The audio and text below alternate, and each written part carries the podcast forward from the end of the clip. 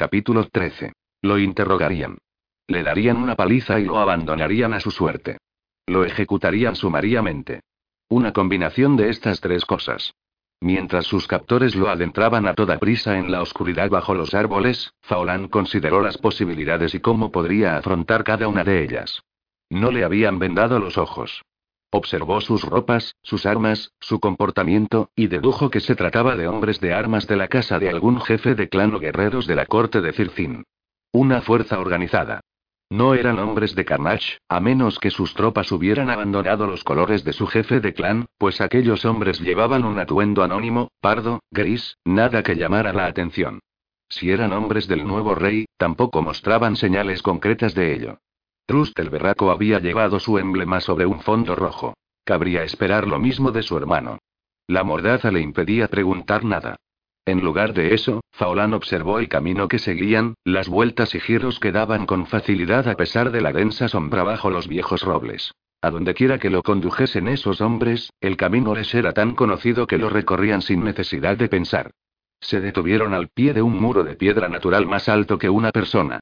Estaban cerca de los árboles, pero allí había más luz que se filtraba iluminando el musgo y los diminutos helechos, los hongos y enredaderas que ocupaban todas las grietas y resquicios de la roca. Por aquí dijo alguien, que le tiró de la manga a Faolán. En la piedra había una abertura estrecha bien oculta por la maleza. Entraron por ella en fila india, Faolán con torpeza por llevar las manos atadas. La grieta se abría a un espacio abrigado, bordeado por grandes piedras y con el suelo cubierto de hierba. Allí había unos caballos maneados y unos hombres que recogían los bártulos, como si se preparan para trasladarse. Más allá de esta escena de actividad había dos hombres juntos, hablando. Cuando el hombre alto y pelirrojo se volvió para mirar en su dirección, Faolán mantuvo el semblante impasible. Se aseguró de no dar muestras de reconocerlo. Carnage posó la mirada en él con aire pensativo. Entonces su interlocutor volvió la cabeza y Faolán apretó los puños detrás de la espalda. El hombre de ojos oscuros y expresión adusta que estaba al lado de Carnage era Bargoit, consejero principal de la corte de Circin. Faolán era bueno en lo que hacía. Permaneció calmado en tanto que uno de sus captores se acercó a Carnage para darle lo que Faolán supuso que era un breve inquieme. Entonces lo hicieron avanzar hasta que estuvo frente al jefe de clan de Fortrio y de esa rata del consejero de Circin. Le quitaron la mordaza. El resto de los hombres concentró su atención en los caballos y el equipo. Al principio, lo mejor era guardar silencio. Aquello no pintaba bien. Parecía una conspiración. En tal caso, Carnage tendría que optar por un interrogatorio seguido de una ejecución inmediata. Por otra parte, daba la impresión de que el jefe del clan había decidido no reconocerlo. Faolán mantuvo la respiración regular. Aguarda. No hables. Estate preparado para lo que puedan decirte, sea lo que sea. Dinos tu nombre y qué es lo que haces por estos lares. Le espetó Carnage. Date prisa.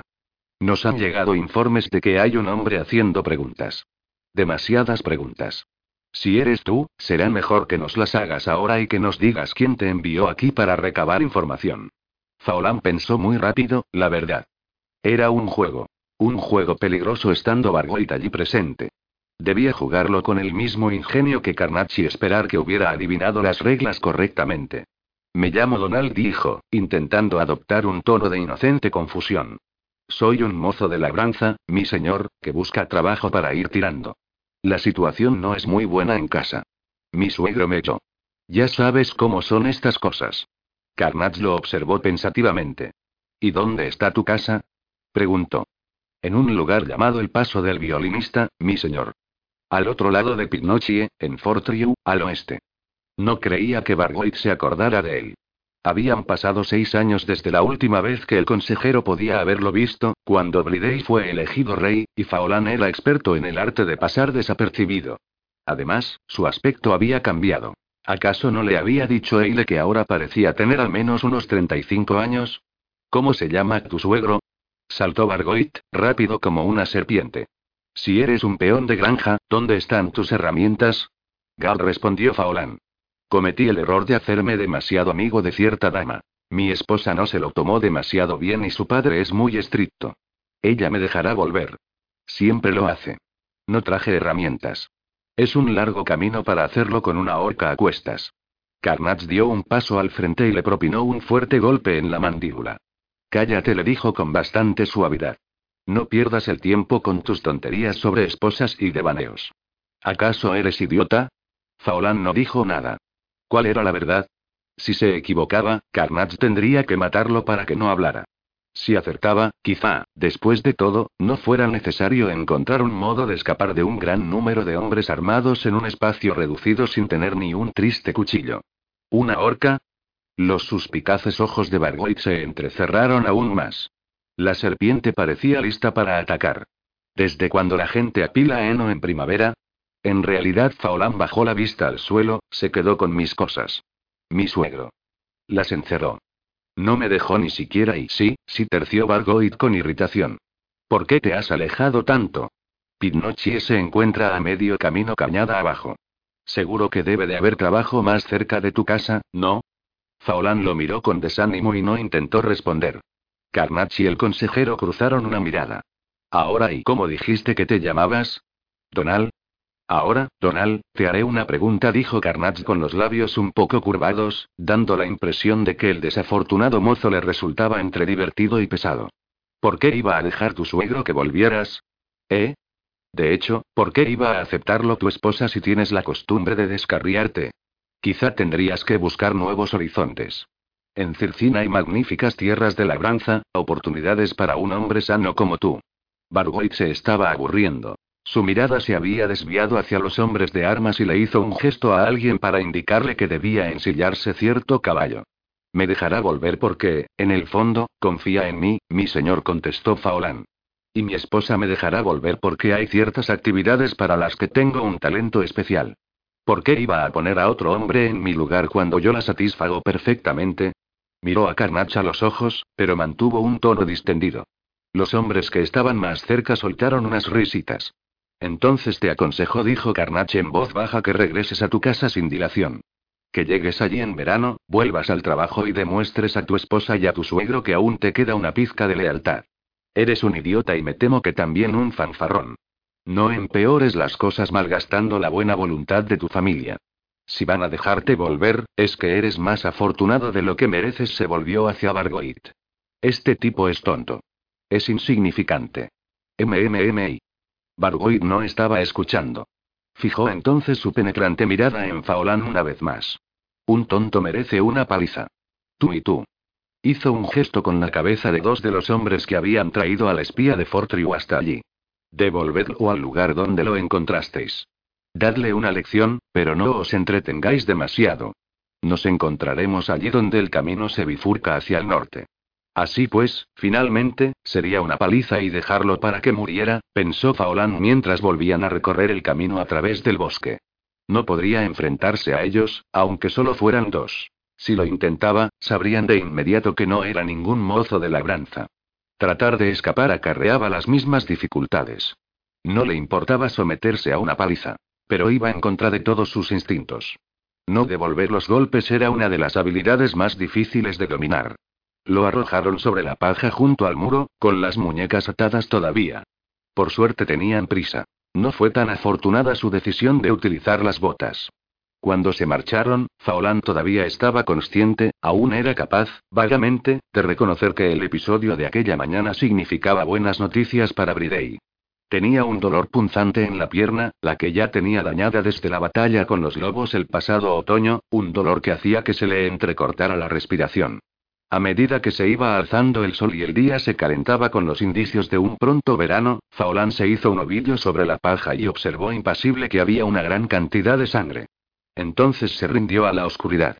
Breda no estaba lo bastante recuperada como para asistir al funeral de su sirvienta, una pequeña ceremonia privada. Solo estaban presentes las personas más allegadas a la chica. El padre de Cella, por supuesto, así como Keuter y las jóvenes compañeras de la sirvienta. Bride y Tuala también asistieron.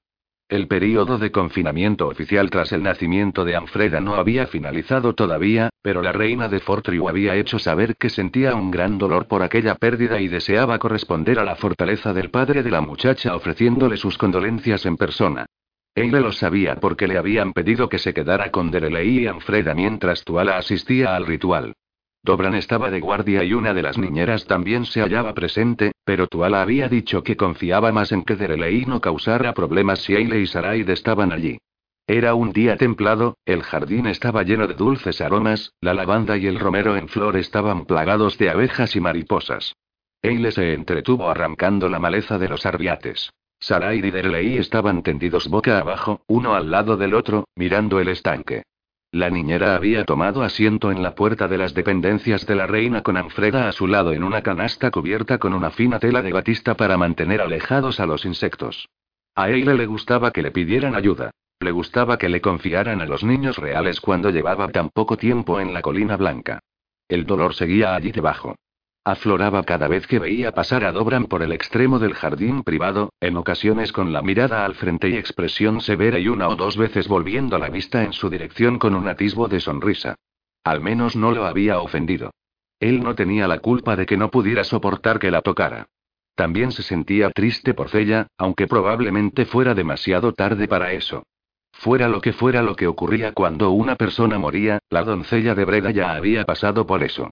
O se hallaba en algún otro reino, o su espíritu había renacido como un nuevo bebé, humano o animal, o empezaba la larga y gradual decadencia para convertirse en polvo y aquella cosa interior que había hecho que sus ojos brillaran, que su piel se ruborizara y que su cuerpo corriera, bailara y montara había desaparecido por completo, apagada con la misma facilidad que una pequeña vela.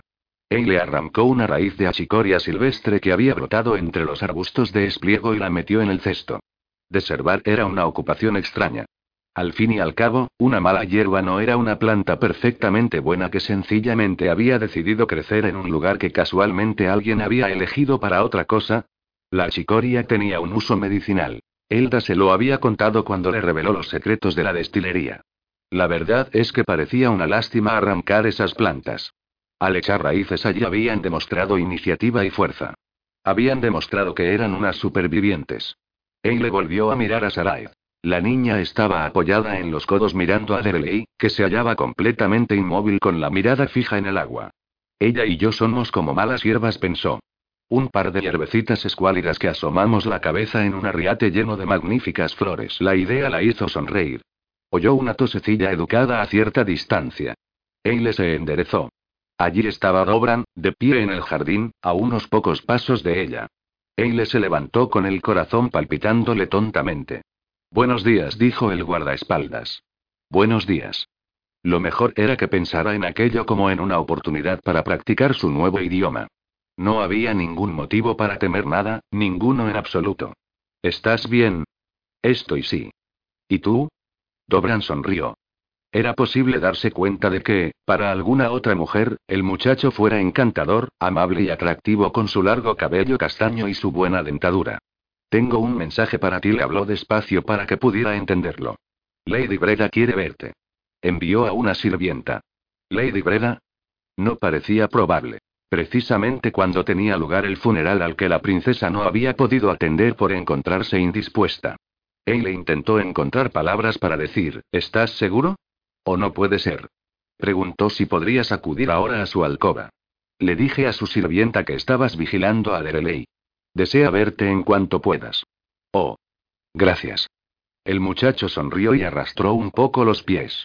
Su incomodidad resultaba fuera de lugar con su impresionante estatura, su peto de cuero y la colección de armas que llevaba a la espalda. Espada, cuchillos, ballesta. Vas ahí.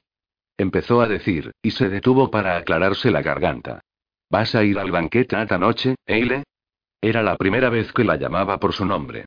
Por un momento se quedó demasiado sorprendida para responder. Entonces dijo. Quizá y tenga que estar con los niños otra vez. El rey y la reina y deben asistir al festín. Dobran asintió con la cabeza de un modo que podía significar cualquier cosa y a continuación reanudó su marcha por el jardín. Eile se lo quedó mirando mientras se alejaba y pensó en Faolán, que le había pedido que no le hiciera su proposición a ningún otro hombre sin hablar primero con él. Bueno, él no estaba, ¿verdad? No había dado señales de que fuera a regresar. Si no volvía nunca, ¿qué se suponía que debía hacer ella? Él veía que Dobran estaba interesado. Se daba cuenta de que era un buen partido. Precisamente se trataba del tipo de joven al que probablemente debería pedírselo, puesto que había demostrado una reticente amabilidad que sugería que no sería un amante egoísta. La joven hizo una mueca. No se lo pediría nunca y, ni en un centenar de años. El simple tacto de su mano le había bastado para saber lo imposible que resultaba. Eile se estremeció y se envolvió bien en el manto que llevaba sobre los hombros. Trustan y Ana se habían ido. Habían partido temprano, sin ocultar su vivo deseo de marcharse. La despedida había resultado dura. No hacía mucho tiempo que los conocía, pero se habían convertido en unos amigos muy queridos. Antes de marcharse, Ana le había pedido, en su vacilante escoto, que le dijera a Faolán que esperaba que fuera feliz. Trustan le había pedido que recordara que era la hija de su padre y que de estaría orgulloso de ella. Añadió que esperaban verlos a los dos, a Eile y Faolán, en el Valle de la Ensoñación algún día. Que a Sarai le gustaría el jardín y los dos pequeños lagos situados cerca de su casa, el cáliz de cielo y el cáliz de rocío. No parecía haber palabras adecuadas para agradecerles su amabilidad. Ahora debemos irnos, había dicho Drustan. Dile Ana había dicho algo en el idioma Pritenli, demasiado difícil para que Eile lo entendiera. Drustan había mirado a Eile directamente a los ojos. Ella siempre recordaría la brillante intensidad de su mirada, como la de una criatura salvaje. Llegará un día en que deberá dejar de correr, había dicho. Todo ser necesita su refugio, todo hombre tiene el deseo de un hogar. Pero ¿y si no puedes encontrar un hogar? Había preguntado Eile. ¿Y si no sabes cómo es? La búsqueda requiere paciencia. Entereza. Un buen sentido de la observación y un corazón fuerte. No tardará en reconocerlo. Eile no había respondido. En su cabeza, de todos modos, estaba la respuesta. ¿Y qué pasa si yo no lo reconozco? La seguridad de los muros de la colina blanca, la confortable alcoba, la mano de la amistad extendida, incluso por reyes y reinas, eso era un refugio, por supuesto. Pero no era un hogar. No era su casita. Sarai con el gato listado en el regazo, ella cocinando con sus propios cacharros y cuidando de su propio huerto. No era y de alguna manera no estaba completo. Pides demasiado, se dijo a sí misma. Pero esta mañana había asentido con la cabeza a las palabras de Drustan, contuvo las lágrimas y les dijo adiós con la mano cuando los dos salieron por las puertas de la fortaleza del rey con su modesta escolta y emprendieron su camino cañada abajo. Eile, la voz de su hija irrumpió en su ensueño y Eile se acercó al estanque. Saraid estaba sentada en el suelo con lamento en el regazo en tanto que Derelei no parecía haberse movido en absoluto. Sus ojos estaban fijos en el agua tranquila. Derry está triste, dijo Saraid. Quizá lo estuviera. A Eile le resultaba más alarmante su prodigiosa quietud, asombrosa en una criatura tan pequeña. Por un momento se preguntó si al niño no le habría dado una especie de ataque y alargó la mano para tocarlo, pero hubo algo que la contuvo. Percibió que el niño mantenía un delicado equilibrio, todas sus energías se concentraban en lo que veía, sus oídos eran sordos al mundo en el que se encontraban ella y su hija, la niñera, el bebé, las abejas que zumbaban por el jardín. Él se hallaba tras una pared invisible. Tenía un pie en otro mundo. No le pasa nada, Sarai dijo en voz baja. Tenemos que vigilarlo y esperar. Esperaba estar en lo cierto. Tuala la había dejado al cuidado de su hijo y el comportamiento del niño era muy extraño. Pero, claro, Terelei y Anfreda no eran como los demás niños. Él le suponía que, con ellos, había que esperarse lo inesperado. Se sentó en las losas a un par de pasos de Derelei y Sarai se fue acercando. Aguardaron. La niña le cantaba bajito a lamento una breve canción de cuna que él le había aprendido hacía mucho tiempo en alguna parte y que había tarareado en voz baja noche tras noche en aquella horrible cabaña de la colina nubosa para tranquilizar a su inquieta hija para que se durmiera. La oveja en el redil, la vaca en el prado. El sol se pone, rojo y dorado. El niño en la cuna, el pájaro en el nido. Sale la luna y todos se han dormido. Es una canción preciosa, Sarai, dijo Eile. Lamento está dormida, la pequeña meneó la cabeza con aire de gravedad. Lamento está triste. Llora. Sostuvo la muñeca contra el hombro y le dio unas palmaditas en la espalda. Oh. ¿Por qué está triste? Quiere que vuelva Faglan.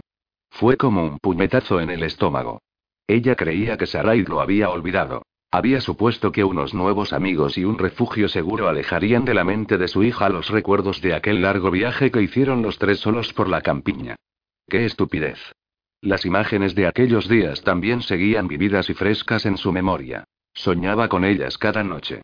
¿Por qué iba a ser distinto con Sarai por el simple hecho de que era pequeña? Eile se preguntó qué más recordaría su hija. Quería decirle Faolán regresará pronto, pero eso sería alimentar falsas esperanzas. Sarai no debía soportar lo que ella había soportado. Interminables años esperando a un ser querido que nunca volvió a casa. Era demasiado cruel. Faolan está de viaje, le dijo a su hija. ¿Falan perdido? preguntó Sarai. No lo sé. No sé dónde está. Falan vendrá pronto, lamento le susurró la niña a su muñeca, meciéndola de nuevo en sus brazos. La oveja en el redil, la vaca en el prado y podría ser que viniera. Eile se sintió obligada a corregirla. Finalmente, Tereleis movió, parpadeó, se estiró y se levantó con una expresión tan extraña en sus grandes ojos azul pálido que Eile sintió un cosquilleo en la nuca. Por un momento pareció totalmente un ser del otro mundo. Se llevó las dos manos a los ojos y se los frotó. Al cabo de un instante empezaron a temblarle los labios y el mentón y rompió a llorar. Derry está triste. Sarai destrechó a lamento contra su pecho y se quedó mirando al niño. Los sollozos eran tan lastimeros que te encogían el corazón. le tomó al niño en sus brazos y lo abrazó con el corazón palpitante. ¿Cuál podría ser el motivo de tan repentino e intenso sufrimiento? No pasa nada, Trelei dijo con impotencia. Estamos aquí, estás bien. Le pareció que era la clase de llanto que seguía a una pesadilla. En parte confusión y en parte miedo. Al cabo de unos instantes detectó unas palabras entre los sollozos del niño, aunque por la edad que tenía su vocabulario era escaso. No dejaba de repetir algo que sonaba como botan o botan pedido. Eile no tenía ni idea de lo que eso significaba. Eile cantar sugirió Sarai. Canción del perro. Su vocecilla era temblorosa, parecía estar a punto de echarse a llorar por empatía. Parecía una idea razonable. La canción del perro ya las había ayudado otras veces a salir de unas cuantas situaciones delicadas. El perrito tiene un hueso. El perrito tiene un hueso. El perrito va a comérselo y va a volver corriendo a casa. Sarai dejó a Lamento en el suelo y se puso de pie, lista para la acción. Terelei seguía hipando y sollozando convulsivamente en brazos de Eile. ¿Preparada? Dijo Eile. El perrito tiene un patada. El perrito tiene un patada. El perrito va a comérselo y va a volver corriendo y patada. Muy bien, Sarai. Ahora Derelei y yo lo haremos contigo. Se puso de pie con el niño en brazos. Los sollozos se habían calmado un poco. El perrito tiene un patada, palmada. Hacerlo mientras sujetaba al niño requería cierta agilidad. El perrito tiene un patada, palmada. Al cabo de un rato, cuando el número de acciones necesarias llegó a cinco, Eile se dio cuenta de que tenía público. La niñera con Anfreda, ahora despierta, en brazos y, lo que era más embarazoso, Dobran observándola desde más abajo del jardín con una amplia sonrisa en la cara. Bueno, al menos Dreley ya había superado la peor parte de su repentina tristeza. El niño se revolvió para que lo dejara en el suelo y se quedó allí mirando mientras Eile y Sarai terminaban la canción del perro con una enérgica secuencia de patada, palmada, vuelta, sacudida, salto y reverencia. Lamento ya está mejor, dijo Sarai, que no estaba sin aliento ni mucho menos. Derry ya está mejor. Trelei no dijo nada. Algún que otro sollozo sacudía aún su diminuto cuerpo, pero sus ojos ya no veían lo de aquel otro mundo. Eile se agachó para limpiarle la nariz con un pañuelo. Era difícil saber cómo consolarlo. Las sencillas palabras que utilizaría con su propia hija, los besos y abrazos parecían servir de algo, pero intuyó una profundidad en aquel renacuajo que superaba con mucho su propia experiencia. No había forma de saber qué era lo que había visto. Tuala regresó del funeral con aspecto triste y cansado y Eile se sintió un tanto renuente a explicarle lo que había pasado. Lo hizo de todos modos, pues se puso en el lugar de Tuala y reconoció que ella querría saberlo. La reina pareció tomárselo con ecuanimidad. Sí dijo, ve cosas que la gente común y corriente no puede ver. El agua lo atrae con fuerza y es demasiado pequeño para saber que debería mirar hacia otro lado. Lo único que se puede hacer es asegurarse de que no se caiga dentro y esperar a que vuelva en sí. Lo has hecho bien, Eile. Debería haberte advertido al respecto. No dejaba de repetir una cosa. Creo que decía Botan. Botan pedido punto. No lo entendí. Tuala se estaba quitando los zapatos buenos y se acomodaba en un banco para darle de comer al bebé. Broichan dijo la reina. A menudo habla de su y su profesor y amigo, el druida del rey. Broichan abandonó la corte antes del invierno. Nadie sabe a dónde fue. Trelei sigue echándolo de menos. Botan pedido y Broichan perdido. Parecía mucho peor que una simple tristeza. Estaba consternado. ¿Qué es lo que ve? ¿Una visión de otro lugar? ¿Cosas que están por venir? Tuala tomó a Anfreda de brazos de la niñera y se la llevó al pecho. No sabría decirte, respondió. Es distinto para cada vidente. Creo que Derelei ve a Broichan, sí. Quiere que su profesor vuelva a casa. Si las visiones son al azar o si mi hijo puede evocar lo que más desea que se le muestre, solo Derelei puede decírtelo. O podría, si tuviera palabras para hacerlo. Eile sintió que algo frío le recorría el cuerpo, como un aliento de invierno. Es tan pequeño. Dijo. Muy pequeño para tener semejante poder. Si yo fuera su madre, estaría tan asustada y lo siento, mi señora, no tendría que haber dicho eso. Tranquila. Aprecio tu franqueza. Mi hijo me asusta en ocasiones, pero no tanto como pensar que gente sin escrúpulos podría reconocer su singular talento e intentar aprovecharse de ello. Terelei tendrá mucho que ofrecer a Fortriu cuando sea adulto, si puede mantenerse a salvo hasta que aprenda a utilizar su poder. Mucho que ofrecer y como rey, quieres decir. Tuala sonrió. Mi hijo no puede ser rey de Fortriu, Eile. Para los Priten y la sucesión real pasa por la línea materna de la familia. Los reyes se eligen entre los hijos de dichas mujeres.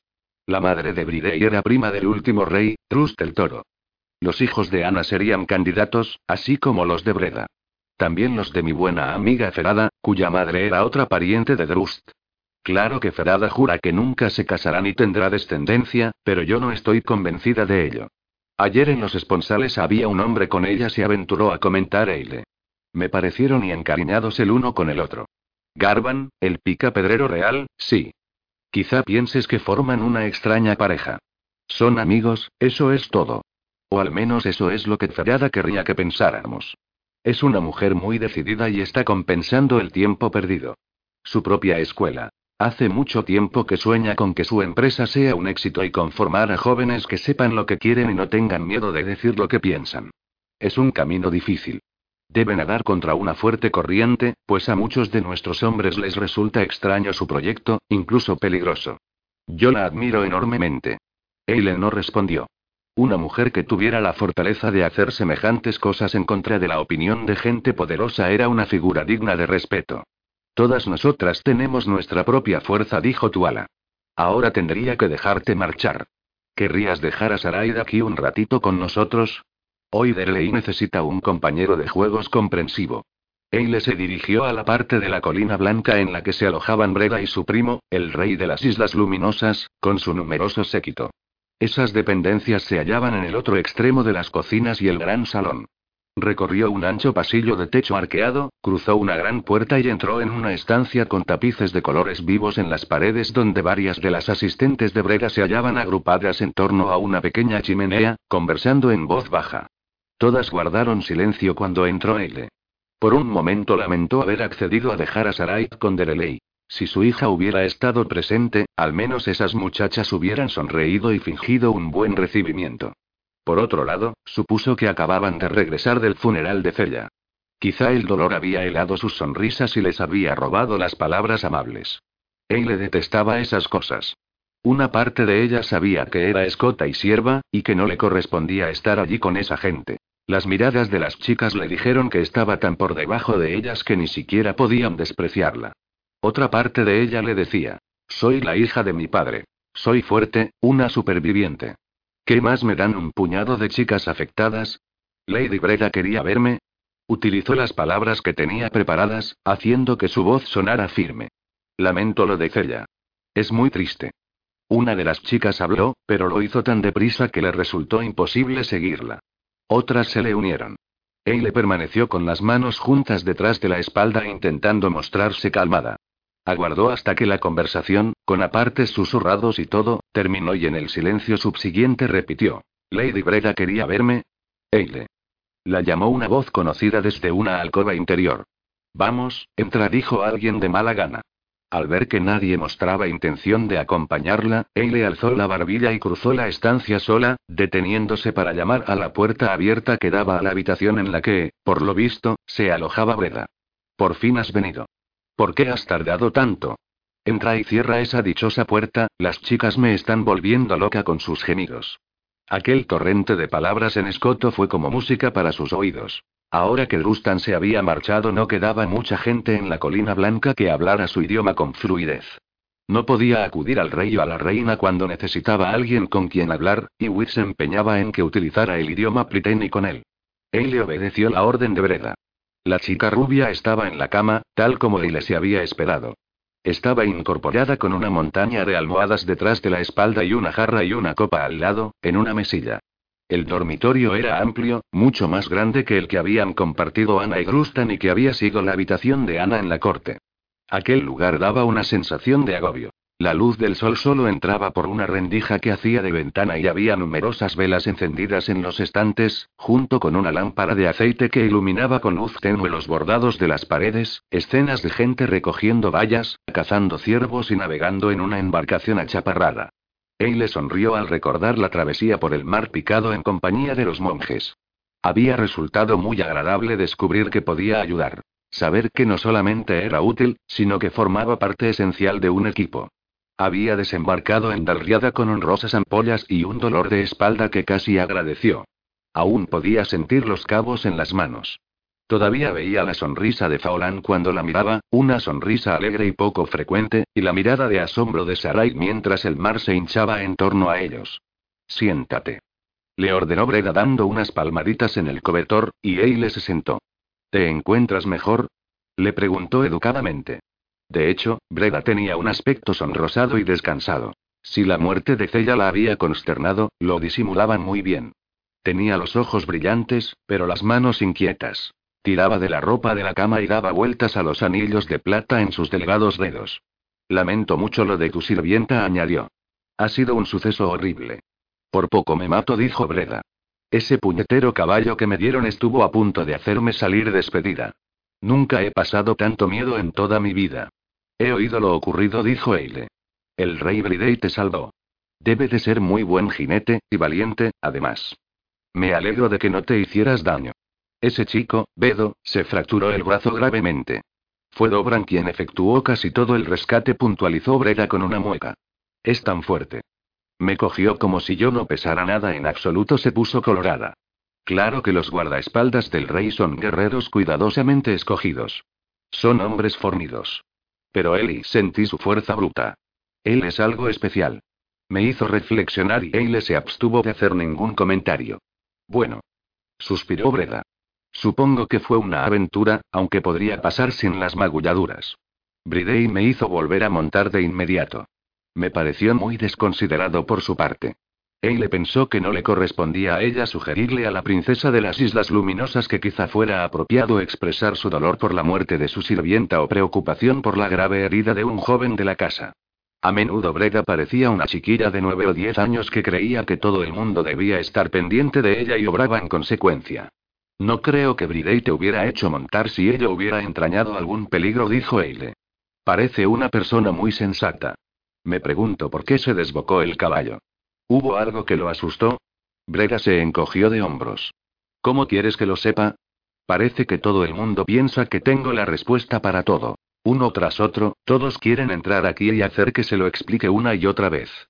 Probablemente fuera el estúpido esmerejón de Cella con sus aleteos. Ella no lo dominaba como era debido. Habría que retorcerle el pescuezo. Bueno, Eile, tengo que pedirte una cosa. Creo que probablemente ya te imaginas lo que es. Los grandes ojos azules se clavaron en ella y arqueó sus cejas perfectamente perfiladas. No me lo imagino. ¿En serio? Me decepcionas. Creía que eras una chica lista. Bueno, ya veo que tendré que exponértelo todo. Sé que lo has pasado mal, siendo tan joven y con una hija a la que cuidar, y tan lejos de casa y por un momento de horror Eile se preguntó si Ana o Drustan le habrían revelado parte de su historia a aquella extraña joven. Ella no le había hablado de sus orígenes a de la Colina Blanca, ni sobre cómo había conocido a Faolán, ni el oscuro motivo por el que el guardaespaldas principal del rey más o menos la poseía. Entonces se impuso el sentido común. Ni siquiera Ana y Grustan sabían esas cosas. Faolán les había contado que lo había pasado mal, nada más. De modo que pensé que alguien debería darte una oportunidad, prosiguió Breda. Una posibilidad de mejorar. Él le aguardó. La joven dama parecía estar esperando que lo adivinara. Eile no estaba segura de querer hacerlo. No necesito mejorar. Estoy bien tal y como estoy, se contuvo. Si ofendía a aquella muchacha obstinada, seguro que las cosas se torcían. ¿De verdad que no te lo imaginas? Bueno, Eile, ahora que Cella no está voy a necesitar otra doncella, ¿verdad? Siempre tengo cinco. Tú pareces la persona ideal para el puesto. Tienes que entender que no es un trabajo de criada. Es un puesto entre asistente personal, confidente y amiga. Eres joven, eres presentable sin ser demasiado y hablas escoto, de modo que puedo hablar contigo sin que los demás lo entiendan. Yo lo veo como un gran punto a tu favor. Y ya me caes bien. No te da miedo decir lo que piensas. Detesto a esas chicas calladas y recatadas, son unas pelmazas, farfulló Breda, que dejó de hablar y miró a Eile toda expectante. No parecía posible responder con una simple negativa. Olvidas, repuso la joven escota manteniendo un tono educadamente respetuoso que tengo que cuidar de Sarai. La niña. Ah, eso no es ningún problema. Aquí hay montones de sirvientas a las que les gusta la pequeña, que es un encanto. Cualquiera podrá vigilarla. Y cuando lleguemos a casa, habrá mucha gente que podrá hacerlo. Cuando lleguemos a casa, a Eile se le hizo un nudo en el estómago. A las Islas Luminosas, claro. Después de todo, no creo que me quede aquí. Odio este lugar. Imagínate. Sería un nuevo principio para ti. Ahí hay un montón de lozanos pescadores. La sonrisa de Breda parecía casi rapaz. Te casaríamos en menos de una estación, mira lo que te digo. Tengo mucha debilidad como casamentera. Un nuevo padre para ahí. ¿Cómo dijiste que se llamaba?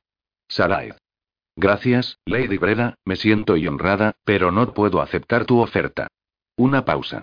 La expresión de aquellos ojos azules cambió. ¿Cómo dices? La voz de Breda adoptó entonces cierto retintín. No quiero ofenderte. El hecho es que no podría dejar a Sarai al cuidado de otras personas. No todo el tiempo. Es mi hija.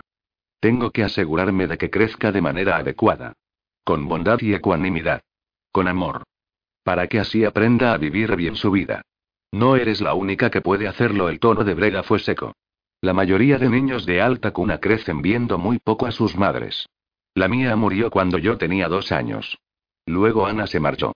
Yo no tuve a nadie. Él le habría jurado que vio lágrimas en los ojos de la muchacha. Se contuvo de hacer un comentario del estilo. Y mira cómo has salido tú. Es muy triste. Yo también perdí a mi madre muy pronto. Por eso quiero estar cerca de Sarai. Pero tú todavía eres joven. exclamó Breda. ¿No quieres divertirte antes de que te salgan arrugas, eches barriga y nadie se digne a mirarte nunca más? Apuesto a que el único hombre con el que te has acostado es ese faolán del que hablas. Es el padre de la niña, ¿verdad? Tengo que señalar que no parece tener ninguna prisa por volver aquí. Diría que no le podría importar menos. No puedes desperdiciar los buenos años que te quedan cantando nanas y limpiando mocos. Vamos, Eile. Será divertido. La cuestión es, repuso ella, que de repente se sintió como si estuviera nadando en algo espeso y tirante, como gachas de sebo de añojo que yo no cuido de Sarai solo porque tenga que hacerlo. Lo hago porque la quiero, porque deseo hacerlo. Y no puedo marcharme. No tan lejos, al otro lado del mar y todo eso. ¿Por qué no? No había una buena respuesta a esa pregunta. Ninguna que estuviera dispuesta a expresar con palabras. No podía decir que Fortriu fuera su hogar.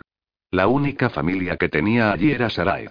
No podía afirmar que tuviera una verdadera posición en la colina blanca, no cuando Ana y Grustan se habían marchado. Lo mejor que podía esperar era convertirse en miembro del equipo permanente de niñeras y asistentas que ayudaban a la reina Tuala y cuidaban de los niños reales. Por muy amables y amistosos que fueron los reyes de Fortriu con los trabajadores de la Colina Blanca, aquella era una posición de sirviente. No puedo explicarlo, contestó. Solo sé que Sarai y yo tenemos que quedarnos aquí, al menos de momento. Entiendo de pronto le vio algo en la mirada de Breda que la alarmó y sintió un escalofrío. Lo siento, dijo, deseando profundamente estar en otra parte. Lo siento mucho. Soy consciente de lo generosa que es tu oferta. Tu hermana también se portó muy bien conmigo. Es una mujer encantadora. Ah, Ana.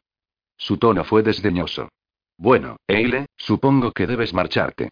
Tendrás cosas importantes de que ocuparte. Cargar con niños pequeños y limpiarles el trasero. Eile se las arregló para sonreír. No todo es trabajo duro, dijo al tiempo que se levantaba y alisaba el cobertor. También hay diversión y risas. Abrazos, besos y buenos momentos. Cambiarás de opinión cuando tengas tus propios hijos. Por nada del mundo podía imaginarse a esa chica como madre. Breda era como una niña terca. Adiós, Eile. Las palabras sonaron frías y distantes. Gracias por venir a verme. Ahora quiero descansar. Se arrellanó en las almohadas y cerró los ojos. Por un momento Eile sintió verdadera lástima por ella. La chica había perdido a su madre siendo muy pequeña, luego a su hermana. Quizá no había tenido a nadie que le enseñara, que se asegurara de que crecía como era debido. Se prometió a sí misma que nunca dejaría que eso le ocurriera a Sarai. Adiós, Breda dijo. Entiéndelo, no puedo decir que sí. Espero que podamos seguir siendo amigas. Los grandes ojos azules de la joven dama se abrieron de pronto, sobresaltándola, y su boca se curvó en una sonrisita de suficiencia. Pues claro, repuso. Claro que seremos amigas. El niño lo estaba llamando.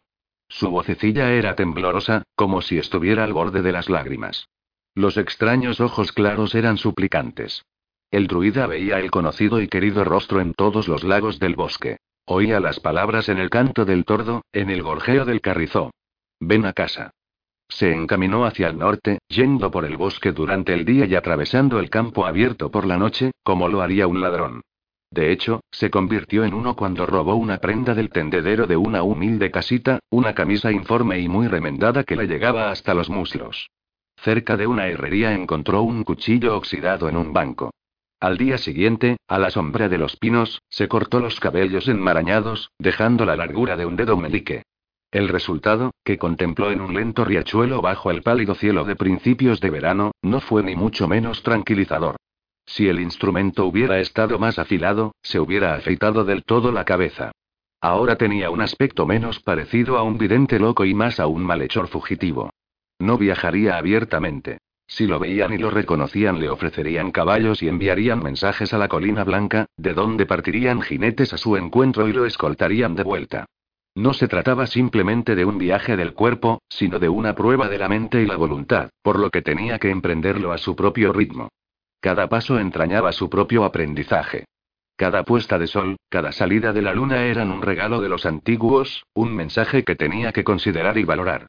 Aquella noche, cuando descansaba en una cama de helechos mientras los pájaros ululaban, gritaban y chillaban en lo alto, las palabras volvieron a él lentamente, palabras que antes habían significado mucho para él. De todo se aprende. Punto. ¿Cuántas veces se lo había repetido a Bridey tras una lección frustrante? ¿Cuántas veces se había recordado a sí mismo dicha sapiencia cuando hoy? Las imágenes se deslizaron en el espacio que había sido liberado para ellas. Él mismo atormentado por la enfermedad después de que un enemigo le hubiera envenenado la comida, luchando para salir adelante, para cumplir con su deber. Bridey desafiándolo, haciéndolo elegir entre la aceptación pública de Tuala y la pérdida del rey perfecto que había dedicado 15 años en preparar. Aquel día había aprendido que Bridey era independiente. Mientras las estrellas aparecían por encima de él, una, tres, siete, un despliegue tan generoso como las campanillas en un claro de primavera, pensó que, sin embargo, aquella no era la única enseñanza resultante de aquel día en Pignochie cuando su hijo adoptivo salió del bosque, medio ahogado, con Tuala en sus brazos. Había otra lectura, otra interpretación que ninguno de ellos había reconocido. La chica que Bridey había puesto como precio de su reino era hija de Broichan. Aquella noche no durmió. Permaneció tendido, contemplando el cielo, mientras los recuerdos iban repoblando su mente, uno a uno. Él los consideró a medida que iban acudiendo a su cabeza. La confianza de Bridey, siendo niño, reemplazada por una cautelosa tregua entre ellos. Bridey diciéndole, en efecto, que escucharía a su druida, pero que, como hombre y rey, tomaría sus propias decisiones. Tuala agotada y muerta de frío tras su desesperada huida de Van Merren en pleno invierno, sola. La forma en que él le impidió el acceso a su casa. Tuala, más recientemente, cauta ante su presencia, delicada al exponerle la verdad difícil de aceptar. Tuala confiando en él, a regañadientes, de una manera en que Bridey ya no podía hacerlo. Fola, su vieja amiga y Fola, que había adivinado la verdad, quizá mucho antes que cualquiera de ellos y le gustaría ver a la mujer sabia. Le gustaría hablarle del invierno y de lo que había experimentado. Le gustaría mucho oír su voz acerba, sus comentarios mordaces y sensatos. Cuando el cielo empezó a clarear y los primeros pájaros emprendieron el leve y corajudo vuelo anuncio del nuevo día, Broichan se levantó, se enjugó los ojos y buscó raíces comestibles, hongos y hojas que lo mantuvieran con vida un poco más. Había perdido una noche de marcha. Aquel día tenía que pasar desapercibido. Había una pequeña aldea cerca de allí y no quería arriesgarse a que lo vieran. Reemprendería su viaje al atardecer. Pues claro que no tienes que volver a cuidar de los niños esta noche. exclamó Tuala. Hoy ya has hecho más de lo que te correspondía y tienes que asistir al banquete y habrá música y baile. le hizo una mueca. Nunca he bailado de verdad, solo las tonterías que hago con Sarai, para divertirnos. ¿Estás segura? La idea del gran salón abarrotado de toda la gente de Alcurnia que se alojaba en la colina blanca le resultó momentáneamente abrumadora. La mayoría de las veces había comido en el comedor de los niños con Sarai. Además, ¿qué iba a ponerse? Le había devuelto a Tuala la ropa que ésta le había prestado para la boda y la que tenía seguro que no era adecuada para la celebración de un rey. Elda prefiere no asistir, dijo la reina. Se cansa fácilmente ahora que está a punto de dar a luz, y Gart estará de servicio. Dice que Sarai puede dormir en sus aposentos con los gemelos, si te parece bien. Treley y Anfreda ya tienen sus niñeras. Y he buscado un vestido para ti. Debería servir. No es demasiado sencillo ni demasiado ostentoso. Me he fijado en que prefieres no llamar la atención. Eres muy amable, mi señora, y no es nada, Eile. Faolán es amigo de mi esposo, no solamente un guardaespaldas.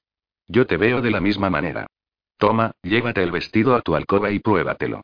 Si te va bien y te gusta, puedes quedártelo. A menos que de verdad no quieras ir. Gracias, mi señora. Iré. Eile tomó el vestido doblado, de un verde intenso con encaje de hilo de oro en el cuello y los puños. Ante tamaña generosidad, por no hablar de la previsión, difícilmente podía negarse. Te habría puesto al lado de Elda en la mesa, dijo Tuala. Sé lo que se siente al no tener a nadie con quien hablar. Creo que le pediré a Dórica que te siente conferada. A ella le trae sin cuidado sentarse en la mesa del rey, aunque tiene derecho a hacerlo por su linaje. Y Witt puede traducir lo que no comprendas. Me ha dicho que prometes mucho. Dijo que aprendías muy deprisa. Oh, le notó que se ruborizaba de placer. Es un buen maestro. Bastante estricto, pero hace que las lecciones resulten divertidas. El tiempo pasa muy deprisa. Lo se repuso Tuala con una sonrisa. Él nos enseñó a Bride y a mí, hace tanto tiempo que en ocasiones parece que sea otra vida. Aprovecha bien a Wit, es una especie muy poco común. Estoy muy agradecida, mi señora. No es necesario hacer todo esto por mí y CHSSS. Nos alegra tener la oportunidad de hacerlo. Lamento que Faolán no esté para verte con mi vestido verde. Siempre me ha gustado especialmente. Eile se sintió obligada a ofrecer una corrección. Las cosas no son así entre nosotros. Él no se fijaría en este tipo de cosas, ni aunque estuviera aquí entonces, incapaz de contener las palabras, añadió. ¿Ha habido algún mensaje suyo? ¿Sabes cuándo va a volver a casa? Todavía nada. Espero que sea pronto. Bridey tiene que tomar una decisión respecto a su caudillo de guerra. Le hubiera sido de considerable ayuda tener el informe de Faolán antes de hacerlo, pero parece que no podrá ser. Entonces, escrutando el semblante de Eile con la mirada, agregó: No deberías preocuparte sin motivo. Faolán está acostumbrado a salir airoso de las situaciones más peligrosas. Este retraso significa simplemente que su misión se ha complicado o que lo ha llevado más lejos de lo que habíamos previsto. Eile pensó en la cuesta del Endrino y en Faolán con una soga al cuello. No había salido airoso de aquello. Si ella no hubiera estado allí, ahora él estaría muerto y su familia cargaría con el peso de otra tragedia más. Gracias por el vestido, dijo. Intentaré no mancharlo y se marchó para dirigirse a sus aposentos. El gran salón de la colina blanca tenía aforo para mucha gente y aquella noche se habían dispuesto tres largas mesas con bancos a ambos lados. Había una mesa más corta en una plataforma elevada situada en un extremo. Esta era para el rey y la reina y otras personas de Alcurnia. De unos soportes de las paredes, colgaban numerosas lámparas y una extensión de tejido de colores suavizaba la superficie desnuda aquí y allá. Aunque Eile no conocía a la mayoría de los presentes. Ferada, a su izquierda, y Uit, a su derecha, se mostraron muy dispuestos a indicarle quién era cada cual y a explicarle cómo se desarrollaría la celebración, con la comida festiva en primer lugar, luego un discurso formal de Bridey para reconocer las contribuciones de sus jefes de clan en la guerra contra los escotos del pasado otoño. Después vendría la entrega de obsequios, seguida por la música y el baile que Tuala había mencionado. Garban, el pica pedrero real, estaba sentado enfrente de Uit. Eile se preguntó si esto sería casual o se había hecho con la intención de permitir que Ferrada y él intercambiaran palabras y miradas sin que se les identificara como pareja. Su amistad la intrigaba. Pensaba en las tres chicas, Tuala, Ana y Ferada, juntas en el establecimiento de Fola en Van Merren y en el hecho de que las tres parecían haber desacatado abiertamente las convenciones y amoldado las normas para seguir cada una su propio camino al crecer. Estaba Tuala, una forastera, una hija de los seres buenos, casada con Bride y convertida en reina de Citriu. Ana había elegido a un hombre de cualidades insólitas como futuro padre de sus hijos y había viajado lejos de su hogar. Y estaba la cuestión de Ana y Faolán, que Eile todavía no acababa de entender. Ferada era la más admirable de todas. Una mujer que estaba decidida a dejar su impronta. Garban hacía la situación más interesante todavía. No había duda de que un picapedrero no se consideraba adecuado para una mujer de alta cuna como Ferada. De todos modos, ellos se miraban con la ternura de los enamorados. Se contemplaban con una expresión que era una lección en sí misma. Eile sintió una punzada de envidia. Que la brillante nos guarde. Comentó Ferada entre dientes. Mira quién está ahí. Su mirada se había desviado hacia la mesa del rey, donde acababa de aparecer Breda, con su cabellera dorada peinada en una elaborada corona de trenzas y su esbelta figura ataviada con un vestido de un intenso azul claro, el color de sus ojos.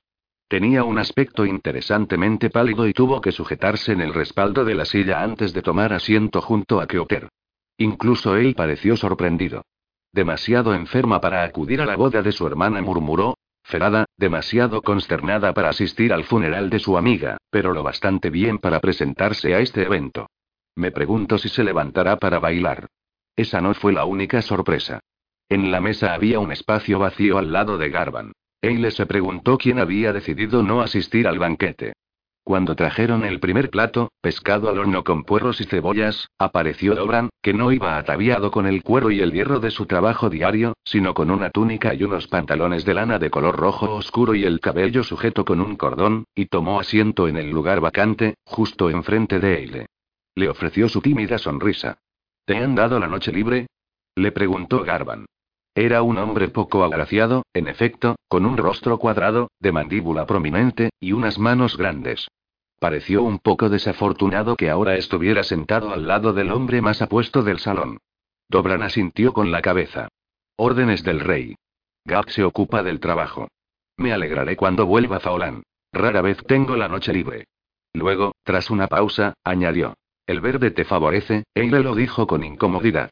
Resultó evidente que necesitó hacer acopio de coraje antes de hacerlo. Gracias, masculló ella, evitando su mirada. Mi señora, ¿quién es ese hombre tan alto lleno de tatuajes? Parece que va vestido con pieles de gato. Es un jefe de clan de los Kai, respondió Ferada en escoto. Un brig. Combatió en la guerra, en nuestro bando. Ahora vive en Dalriada y ¿sabes dónde está eso?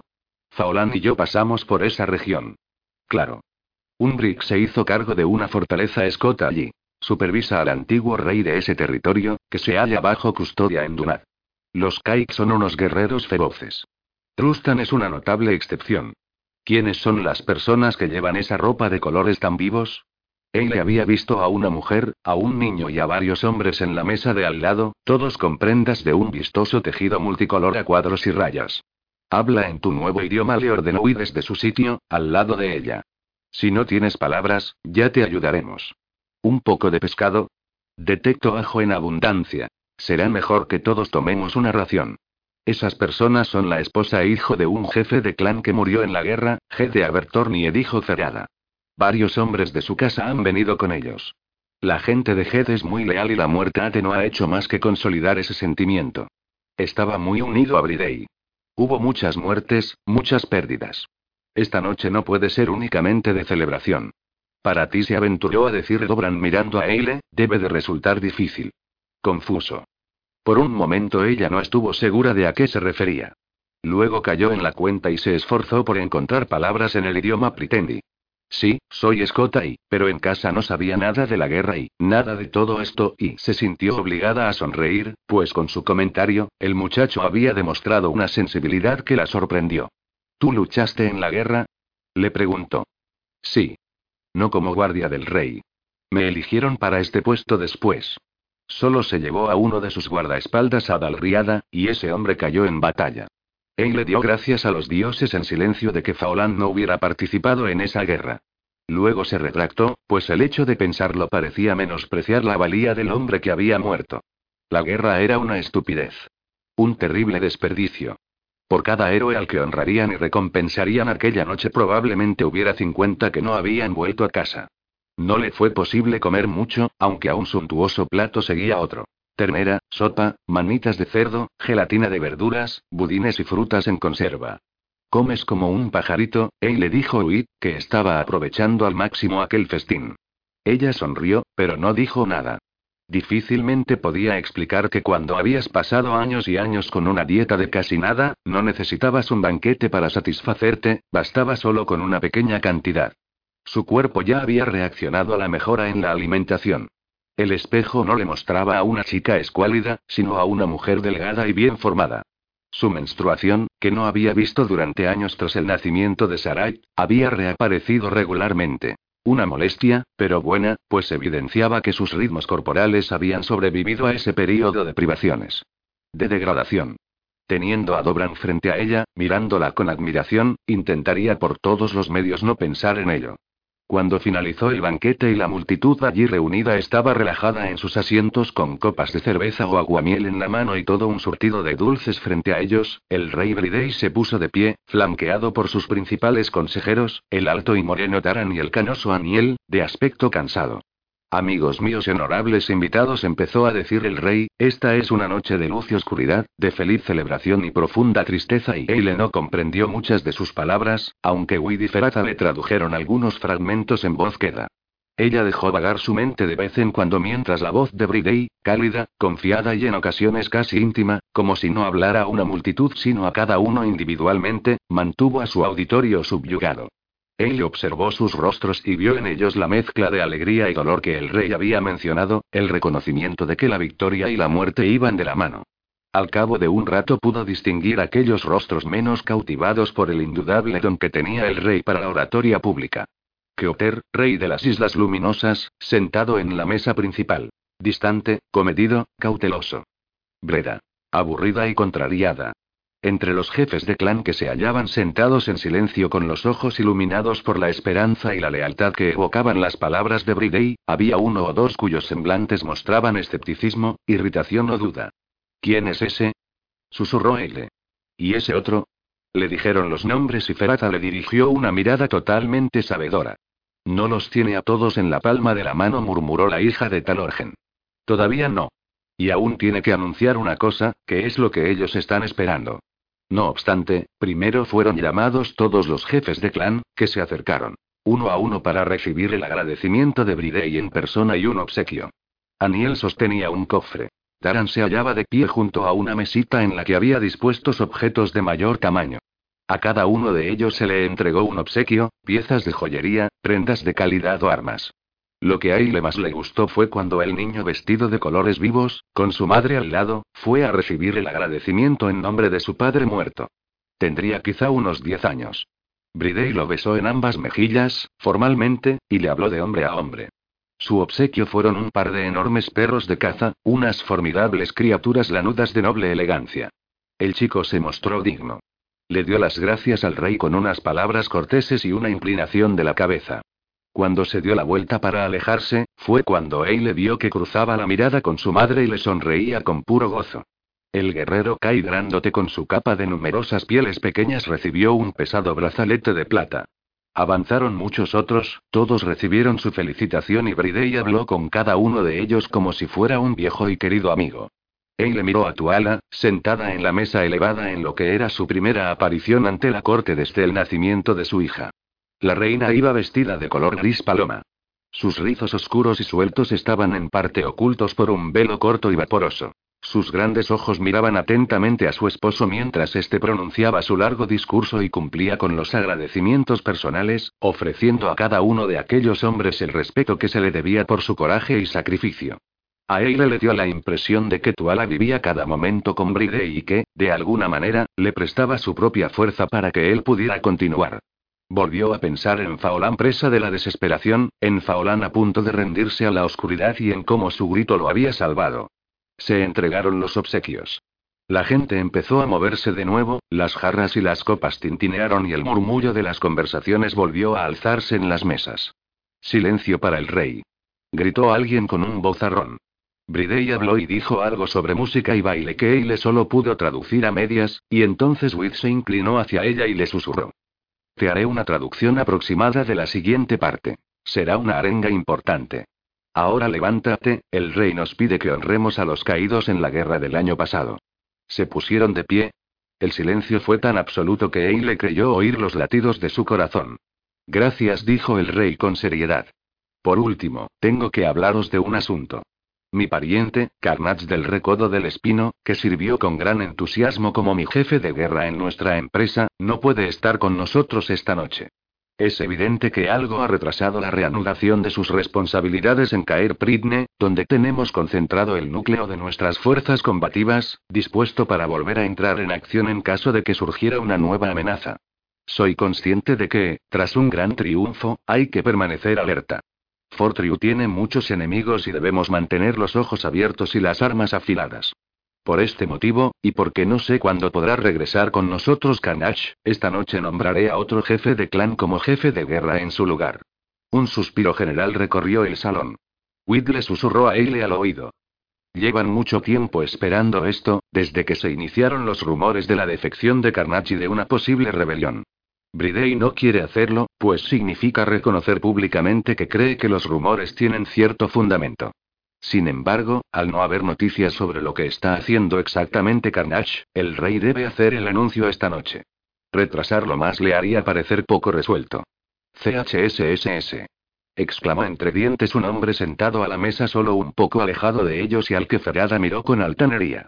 He invitado a Talorgen del Pozo del Cuervo a ocupar dicho puesto y él ha accedido, dijo Bridey con calmada seguridad. Eile se alegró al descubrir que comprendía el discurso más de lo que se había esperado.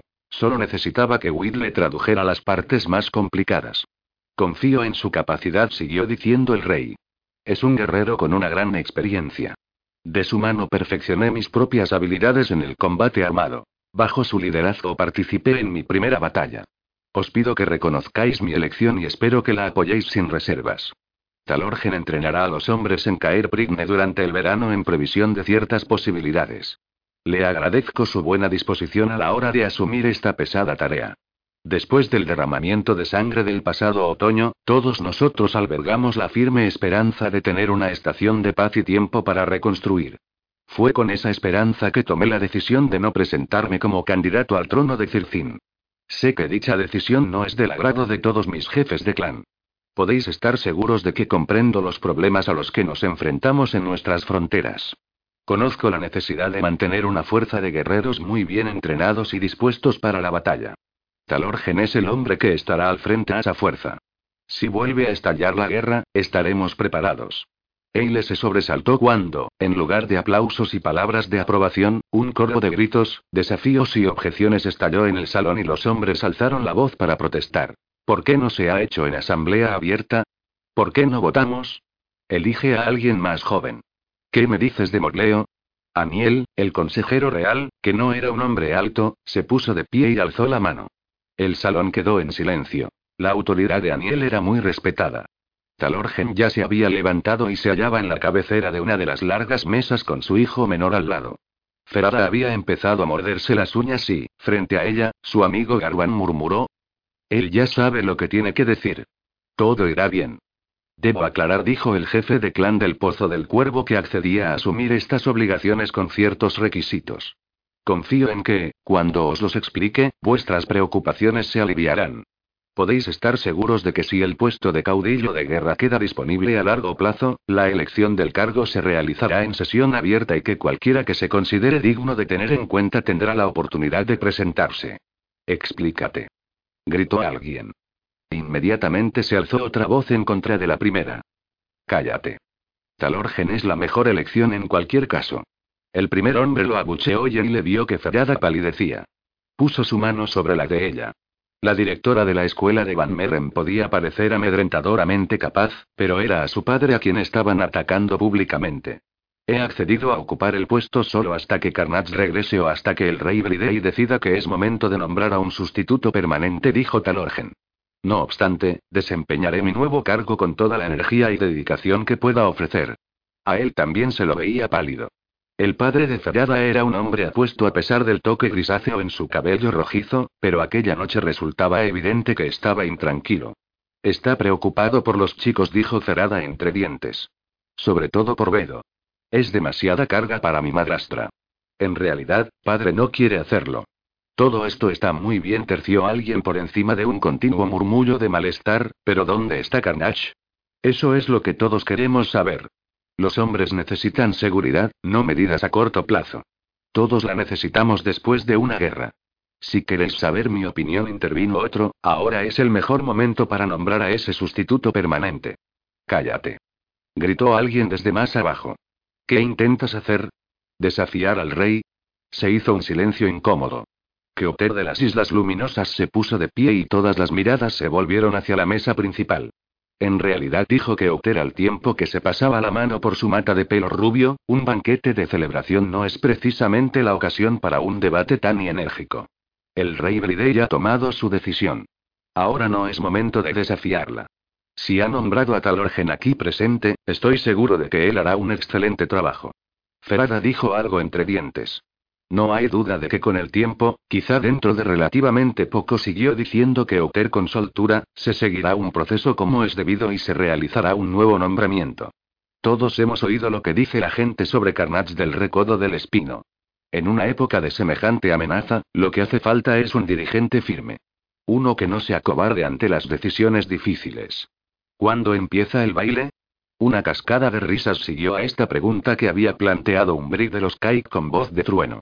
Gracias, un Brig dijo Bridey con ecuanimidad, por recordarnos por qué estamos aquí. Principalmente para celebrar la victoria y el valor. Ya habrá tiempo de debatir este otro asunto. Os lo prometo. Y os aseguro que no se discutirá antes del momento adecuado. Elegir un camino basándose en rumores y conjeturas es decisión de un idiota impulsivo. En tal caso, ¿por qué no consultar los augurios? Terció Keoter, que evidentemente no había terminado todavía. Deja que los dioses te aconsejen. Esto es un golpe bajo susurro. Tú eres una persona de profunda fe, mi señor rey, continuó Keoter. ¿No debería ser el guardián de las llamas quien tuviera la última palabra en este asunto? En aquel momento, un hombre excepcionalmente atrevido, o estúpido, exclamó desde algún lugar de la tercera mesa. ¿Dónde está el druida real, entonces? ¿Dónde está Broichan? Pregúntale a él qué es lo que opina. Ya basta. La voz de Bridey tenía un timbre que cortó el comentario igual que una hacha afilada parte un pino seco.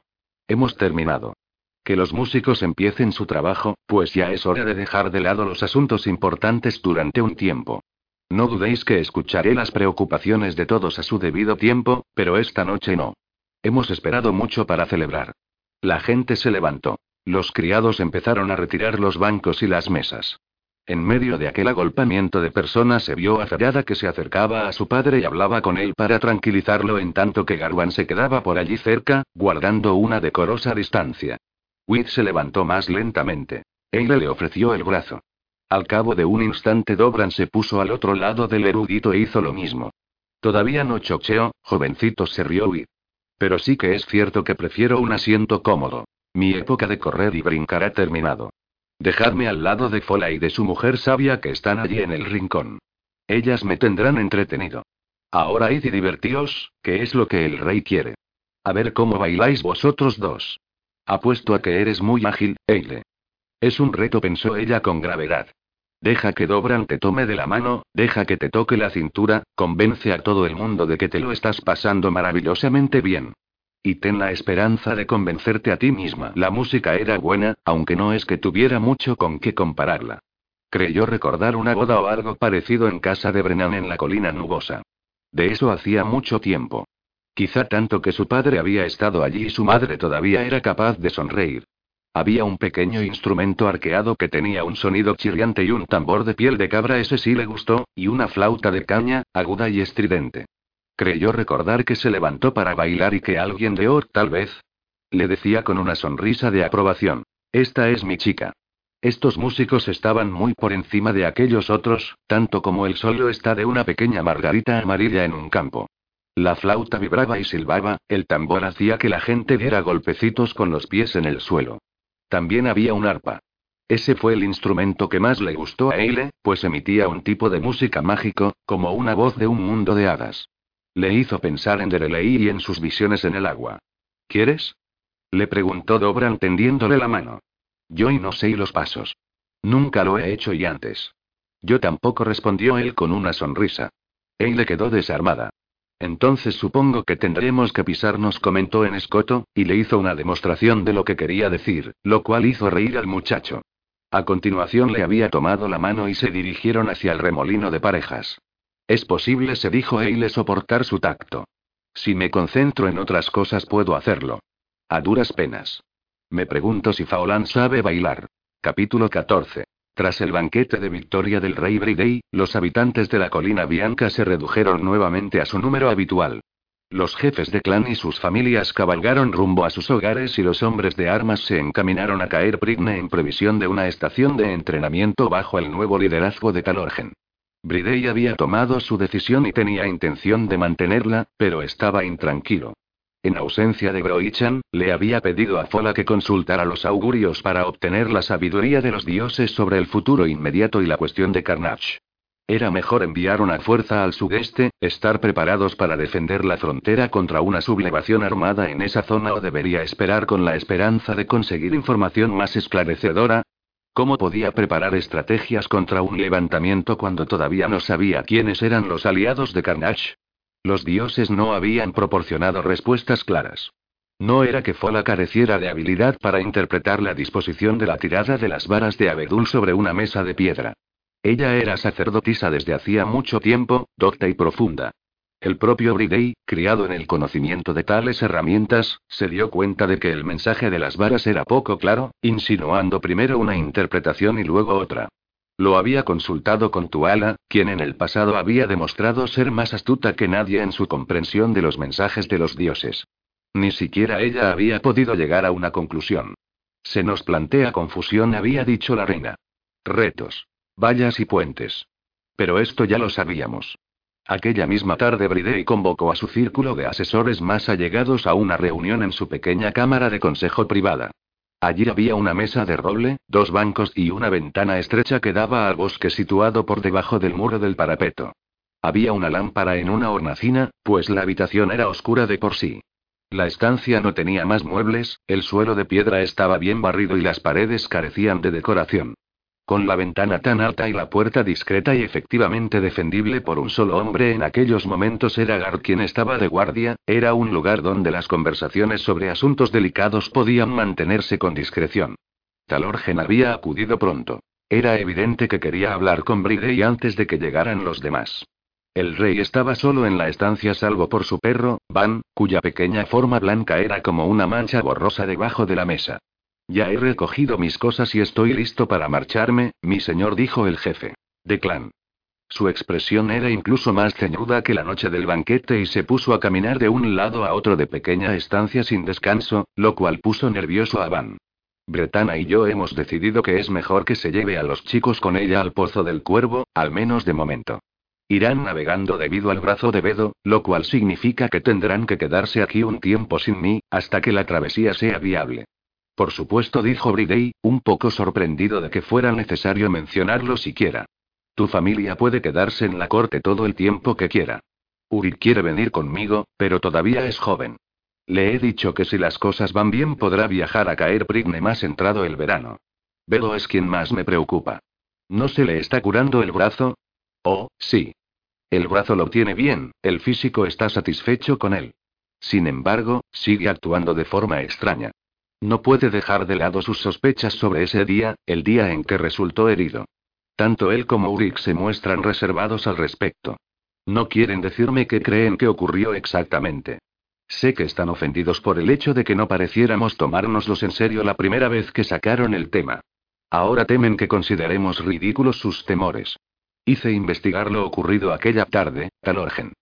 No se descubrió nada sospechoso, aparte del hecho de que una yegua bien amaestrada respingara y se desbocara sin motivo aparente. Hay gente que piensa que Brera gritó antes de que el caballo se empinara, otros creen que lo hizo después, como cabría esperar. Si tus hijos no sacan a la luz su teoría, no veo motivos suficientes para seguir investigando, y tampoco los verá que Oter, estoy seguro. Por lo que respecta a este asunto, él comparte mi opinión. De hecho, se ha mostrado extraordinariamente cooperativo. Lo cual es sorprendente en vista de su actuación en el banquete, observó Talorgen con una mueca. Nunca he visto un intento más vergonzoso de denigrar y desautorizar a un líder como el espectáculo que dio la otra noche.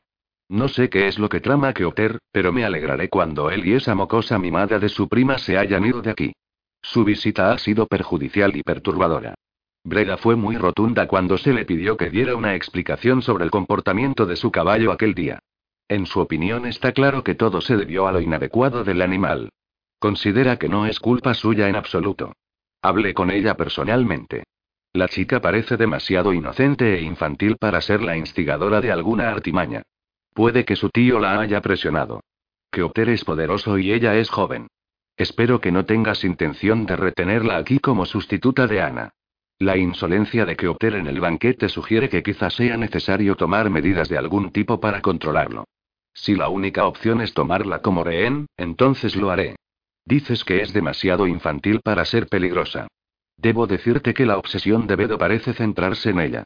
Últimamente le ha dado por mandar a su hermano a caballo para que lleve a cabo algún tipo de búsqueda en el campo donde ocurrió el accidente. ¿Búsqueda? ¿De qué? Seguro que ahora ya han desaparecido todos los indicios, ha pasado el tiempo y hemos tenido lluvia. No fue precisamente claro al respecto, pero deduzco que lo que buscan es algún instrumento que pudiera haberse utilizado para asustar al caballo de Breda. Mi esposa no está segura de poder poner fin a todo esto cuando yo me vaya de la colina blanca. Mis hijos saben que tienen que volver a casa dentro de poco, pero Bretana cree que, llegado el momento, si no han encontrado lo que buscan, insistirán en quedarse aquí. La tratan con respeto, pero no es su madre. Entiendo. Está bien. Si es necesario, ayudaré a tu esposa con este asunto. Es delicado cuando Keoter y Breda siguen aquí. ¿Bedo hablaría conmigo ahora? Lo dudo, Bridey. Creo que sería mejor si unos golpes en la puerta. Van ladró con un sonido mucho más impresionante de lo que parecía posible a juzgar por su tamaño. Entonces se oyó la voz de Gart. Mi señor, con un gesto de la cabeza Bridey indicó a Talorgen que abriera la puerta. Lamento la interrupción, mi señor dijo Gar desde fuera. Faolan ha regresado. Poco después, mientras el jefe de clan del Pozo del Cuervo esperaba discretamente fuera, Bridey contempló a quien era su brazo derecho desde el otro lado de la mesa e intentó disimular su preocupación. Faolan había entrado cojeando. Sus esfuerzos por ocultar que sentía dolor no engañaron al rey. Tenía la tez pálida bajo unos moretones que ya perdían el color. Sus ojos oscuros estaban ojerosos, como si llevara mucho tiempo sin dormir. El perrito lo miró, pero guardó silencio, pues conocía muy bien a aquel leal confidente. Faolán siempre se exigía mucho a sí mismo, pero Bridey nunca lo había visto de aquella manera. Se le cayó el alma a los pies. Debía de traer malas noticias, las peores. Bienvenido, Faolán. Siéntate, por favor.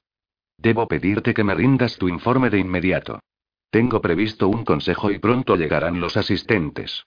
Pero primero escucharé lo que tengas que decir antes de decidir qué es lo que podemos compartir con ellos. Faolán no se sentó. Es una historia extraña, mi señor dijo. Un viaje largo en el que no coseché nada nuevo, solo los mismos rumores e historias de actividad de camino a Circini, en dicho reino, hombres armados y partidas de jinetes. Luego me topé con Carnache en persona. Bridey se inclinó hacia adelante, con las manos entrelazadas sobre la mesa. En tal caso, serás el primer hombre de todo Fortriu que haya visto a mi pariente desde que se fue a casa para pasar el invierno. ¿Dónde? ¿En compañía de quién estaba? A primera vista parece un mal asunto, Bridey. Faolan abandonó el tono más formal con el que se dirigía a él y adoptó la manera de hablar habitual entre amigos. Estaba en Circin y el hombre que estaba con él era Bargoit. Bridey soltó un silbido. ¿Estás seguro? De ser cierto, era casi peor de lo que se había imaginado. Eso convertía a Carnage en un traidor de lo más vil. Estoy seguro. Me capturaron y me interrogaron. Oh, no. La cosa no fue tan mala, añadió al ver el gesto de preocupación de Bridey.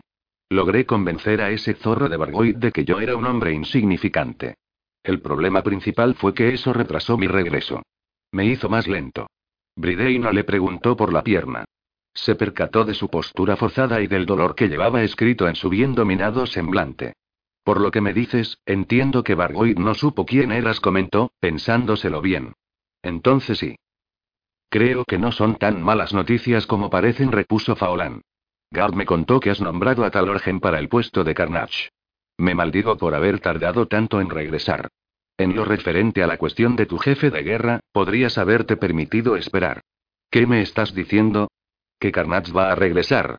que espera recuperar su antiguo puesto después de confraternizar con gente como Bargoit? Mi pariente puede ser cualquier cosa, pero no es idiota. Bridey dijo Faolán, que finalmente tomó asiento en el banco y estiró la pierna frente a él con una mueca de dolor, hay algo de lo que tendrías que fiarte. ¿Sí? En primer lugar, date cuenta de que Carnage no dio ni la más mínima señal de reconocerme cuando sus hombres me llevaron ante él. Me siguió el juego con mi supuesta identidad como mozo de labranza bastante lerdo que vagaba un poco demasiado lejos de su casa. Si el asunto no hubiera sido tan serio, Bridey habría sonreído al oírlo. ¿Tú un mozo de labranza? dijo. Debió de ser todo un reto. Me creyeron.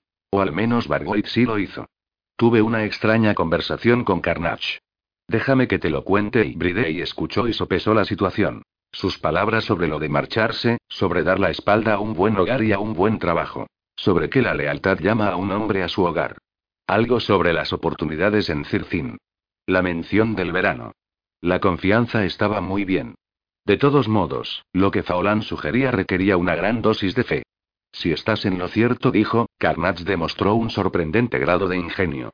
Pregúntate si, antes del día en que se ofendió por tu decisión en lo concerniente a la corona de Circin y se marchó de casa, tenías alguna duda sobre la lealtad de Carnage. Sabes que no tenía ninguna, Faolán. Pero él estaba enojado. Amargamente decepcionado por mi decisión. Puedo arriesgarme a creer que esta conversación entre vosotros dos, para la que no podía estar preparado, fue, en efecto, la transmisión de un críptico mensaje con el que quiere asegurarme que me es leal. ¿Y si solo te siguió la corriente y resulta que estás equivocado?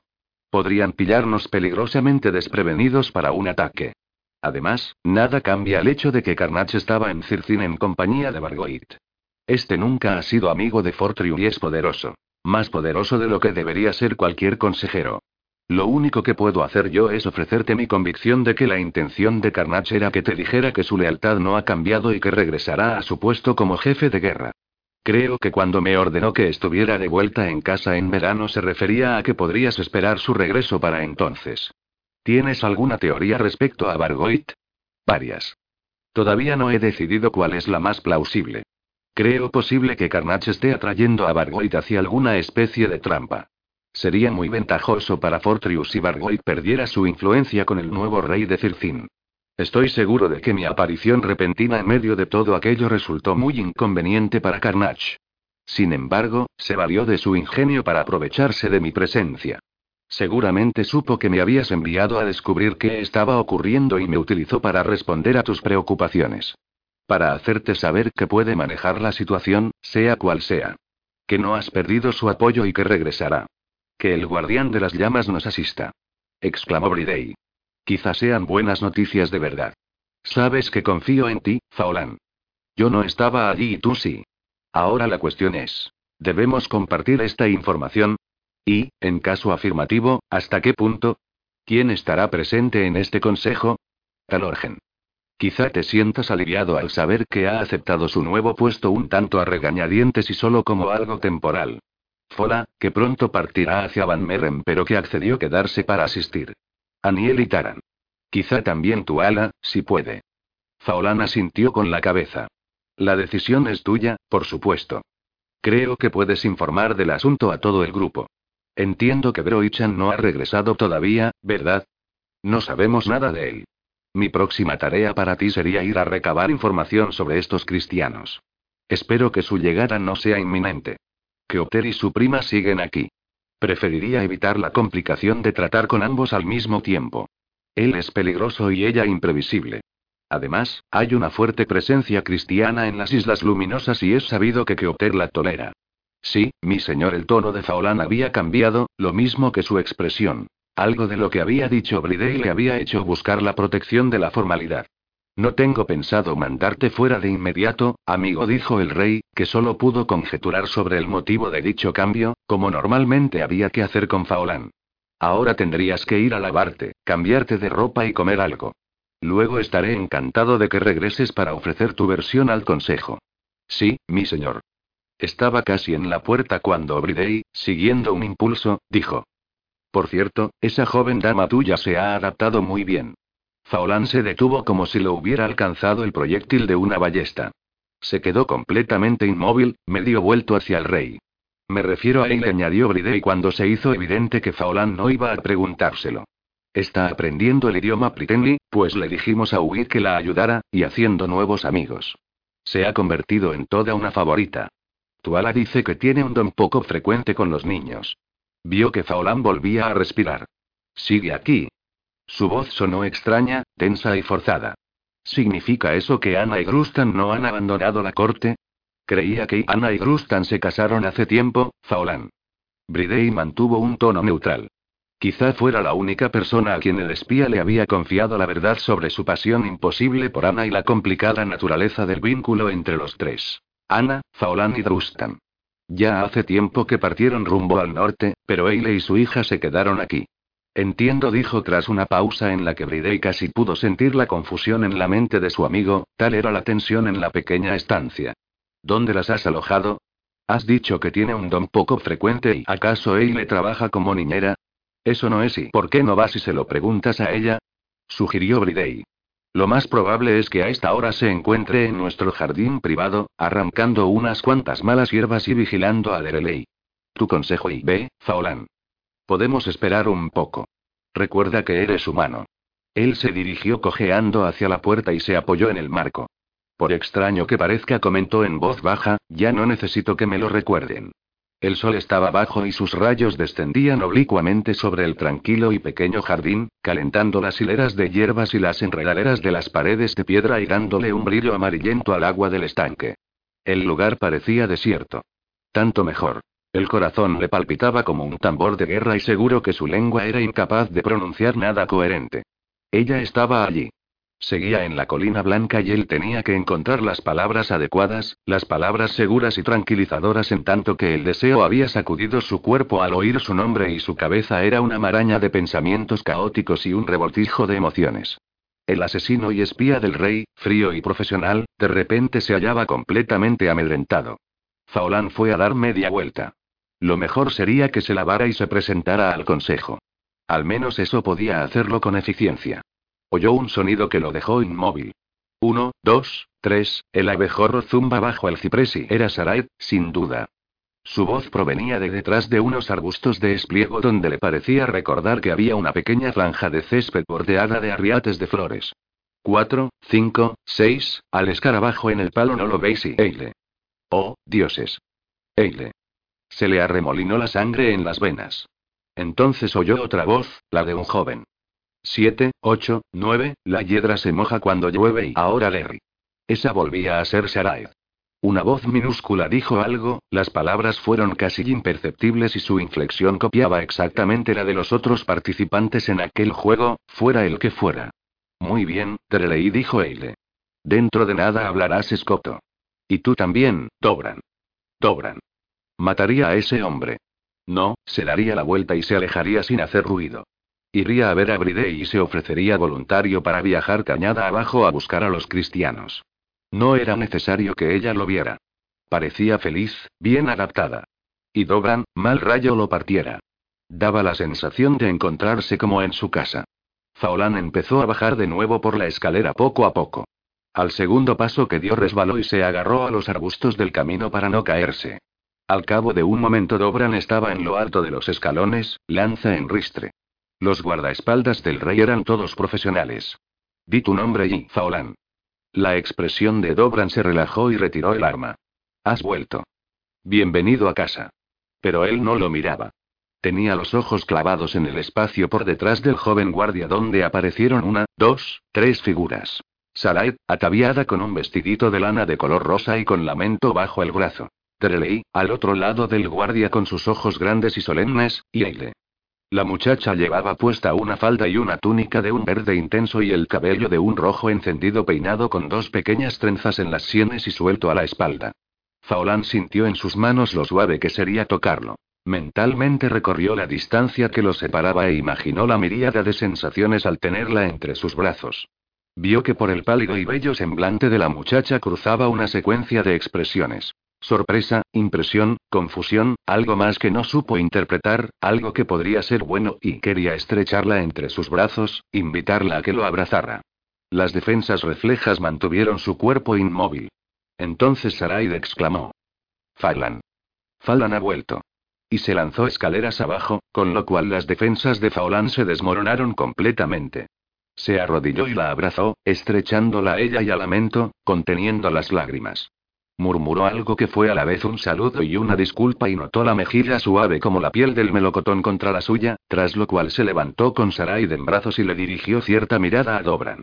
Será mejor que me vaya, dijo el guardaespaldas en Pritenly, no sin dirigirle también otra mirada. Te veré en la cena, Eile. Gracias por jugar, dijo ella. Su acento había mejorado notablemente. De nada. El joven guardia pasó junto a Faolana grandes zancadas y se alejó por el jardín. ¿Qué se supone que está haciendo? preguntó Faolán en escoto. Vigilar. Evitar que la gente salga al jardín de la reina. No pongas esa cara. Ven aquí donde pueda verte. Sus palabras eran sensatas, ¿por qué le temblaba tanto la voz? Faolán subió las escaleras y se quedó de pie frente a ella. No dijo ni una palabra.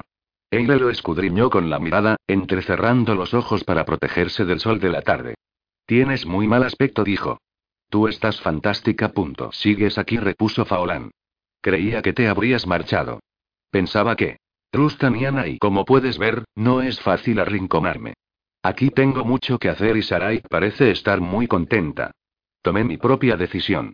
Ven a sentarte en el banco, Faolán. Tienes la pierna peor, ¿verdad? ¿Qué pasó? Él se acercó al banco cojeando, incapaz de fingir ante la perspicacia de la muchacha. Tomó asiento y puso a Saraida a su lado.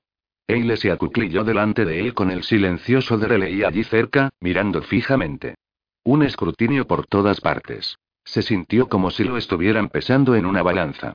Solo Sarai, que estaba acurrucada contra él sin hacer preguntas, parecía haberlo juzgado de manera satisfactoria. Faolán carraspeó y encontró palabras. Bridey me dijo que te habías adaptado bien. Ya veo que es así. Tal como lo dices parece que sea algo malo. No, por supuesto que no. Estoy sorprendido, eso es todo. Desconcertado. ¿Te desconcierta que la seguridad y la amabilidad me hagan estar casi contenta? ¿Te sorprende que haya perdido la costumbre de amenazar con una horca a los desconocidos? Dobran. Eso fue lo que me sorprendió. Un hombre al que no conocías cuando te dejé aquí, sentado en el suelo como si formara parte de la familia, jugando contigo y con tu hija, mirándote como si te poseyera con la mirada. No he estado fuera tanto tiempo. Hace que me pregunte si te entendí mal anteriormente. El enojo ensombreció la mirada de Eile, que se puso de pie.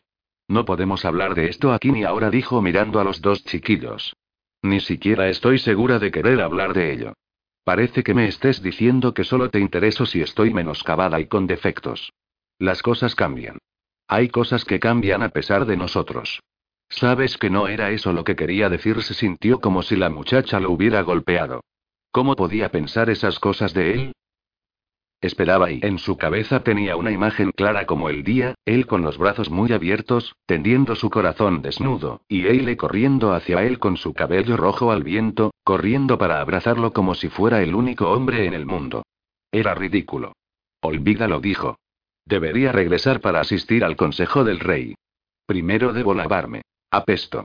Se levantó, sintiendo un fuego que le atravesaba la rodilla y, antes de que pudiera dar un paso, él le alargó las manos y lo agarró de los brazos. Ten cuidado, le dijo con un tono completamente distinto. Me doy cuenta de lo mucho que te duele. Si sigues fingiendo que no pasa nada, pronto no podrás ni andar. Aquí hay sanadores. Haz que te lo miren. Si quieres, puedo ayudarte y Eile guardó silencio sin dejar de sujetarlo por los brazos. Faolán sintió que su tacto calentaba todo su cuerpo. Por un instante la emoción lo despojó de toda cautela, inclinó la cabeza y le rozó la sien con los labios, solo por un momento, un maravilloso y peligroso momento. Lo siento, dijo. Voy a estropearlo todo. Creo que tendría que darme la vuelta y volver a marcharme. Sería más fácil para ambos. Sé que sería lo mejor para ti. Eile no se había movido. No había proferido ni un sonido, ni siquiera se había encogido. Sus manos seguían sujetándolo, con fuerza y sin vacilar. Una vocecilla habló a su lado. ¿Falan se va? Las palabras estaban llenas de congoja. Al mirar, Faolán vio unas lágrimas silenciosas que se deslizaban por las mejillas de la niña. No, Sarai respondió Eile con voz temblorosa. Faolán no se va otra vez. No es necesario que llores, pequeña. CHSSS, CHSSS. Harás que Derelei empiece a llorar también. Entonces, mirando a Faolán, añadió. Sí que hueles un poco mal. No es peor de lo que olíamos todos cuando subíamos por la cañada, pero si hay un consejo será mejor que te tomes tu tiempo para lavarte y cambiarte. ¿Viniste aquí directamente después de ver al rey? Sí, yo y no le parecía posible formar palabras coherentes, ni tomar una sencilla decisión. ¿Dónde te alojas? Le preguntó. ¿Puedo verte más tarde? Estamos en una pequeña alcoba junto a los antiguos aposentos de Ana. ¿Estamos? Sarai y yo. ¿Quién si no? ¿Te imaginas que ha ocurrido un milagro y que ya tengo en mi cama a un joven perfecto? Al cabo de un instante, añadió. Faolán, ¿te has ruborizado?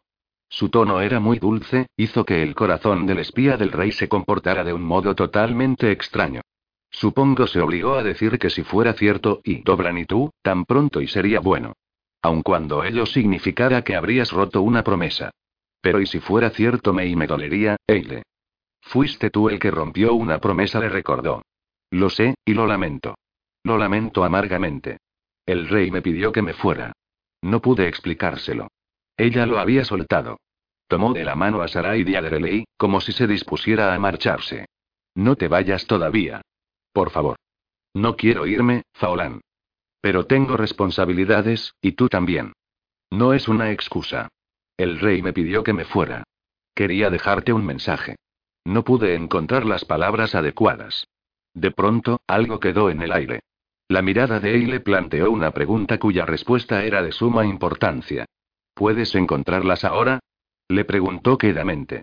A Faolán le palpitaba el corazón. Se le aceleró el pulso. Era una sensación similar al reto más difícil del mundo. No, quizá el más difícil no, pues creía que este estaba aún por venir. No quiero irme, susurró, pero Bridey necesita que haga mi trabajo. Os abrazo, a ti y a Sarai, y os ruego que me perdonéis. Soñaré con vosotras cada noche hasta que vuelva a veros. Notó un sudor frío en la frente. Ni que hubiera estado en lo más reñido de la batalla, solo, desnudo y desarmado se hubiera sentido más vulnerable. Se hizo un largo silencio. Sarai bostezó. Terelei permaneció inmóvil, mirando a Faolán.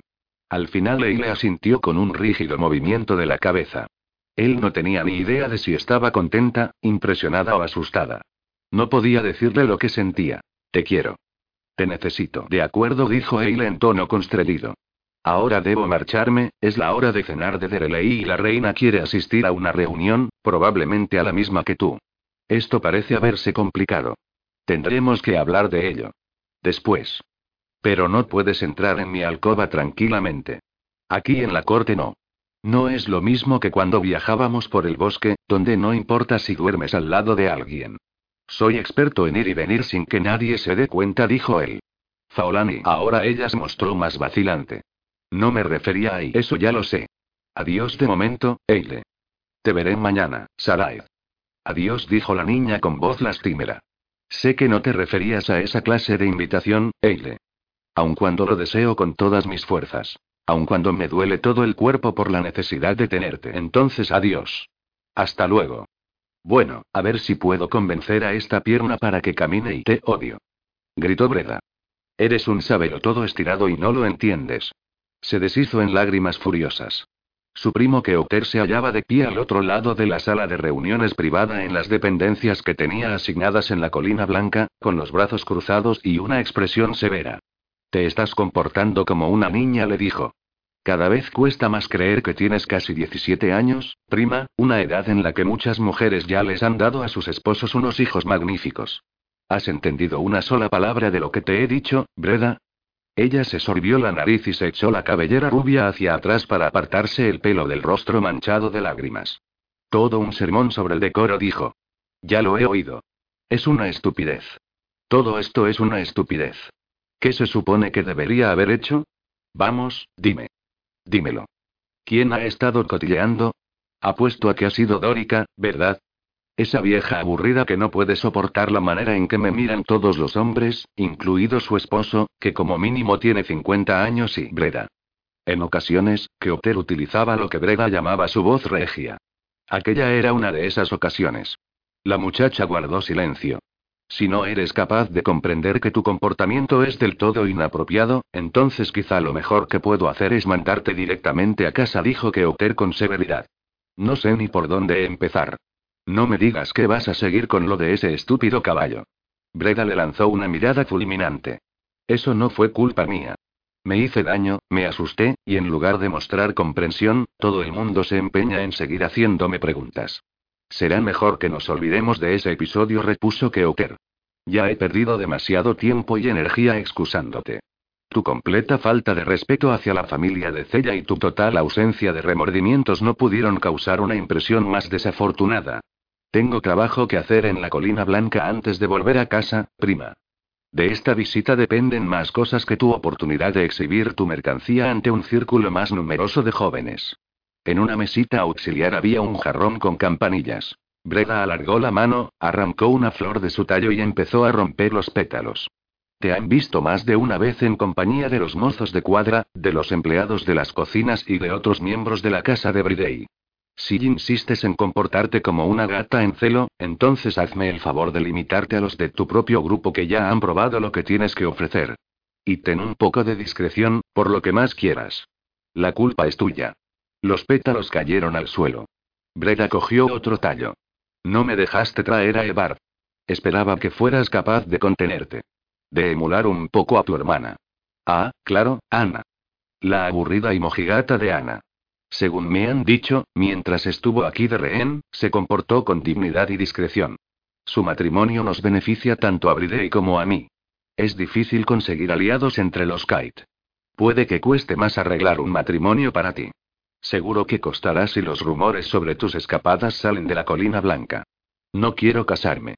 Llevar a un hijo en el vientre cada año y tener en mi cama a algún zoquete que crea que un revolcón rápido va a satisfacerme y me moriría de frustración. No tienes ni idea y puede que no tengas alternativa. Lo más probable es que Bridey exija que te quedes en Fortriu cuando yo vuelva a casa. Si eso ocurre, será él quien decida cuándo y cómo entregar tu mano. Breda se lo quedó mirando y empezó a reírse a carcajadas. ¿Entregar mi mano? Eres tan retrógrado, Keoter, que pareces un viejo. No entiendo cómo te soporta Orina, de verdad que no. Pero claro, tu esposa no es precisamente una muchacha alegre y llena de vida, ¿verdad? Cosa que, en realidad, es un ejemplo de la rapidez con la que las mujeres pierden su figura y su encanto durante los primeros años de matrimonio, y cállate. Keoter se acercó a ella a grandes zancadas y alzó la mano. Breda retrocedió y se rió tontamente, con un sonido que estaba entre la alarma y la excitación. Él bajó el brazo. Me das asco, dijo. No permitas que llegue a mis oídos ni un solo comentario de preocupación sobre tu comportamiento desde este instante y hasta el fin de nuestra estancia en la colina blanca. Estás limitando seriamente mi capacidad de ganar terreno en mis discusiones con Bride y sus consejeros. Estás echando a perder la oportunidad que tengo aquí. ¿Qué es lo que te pasa?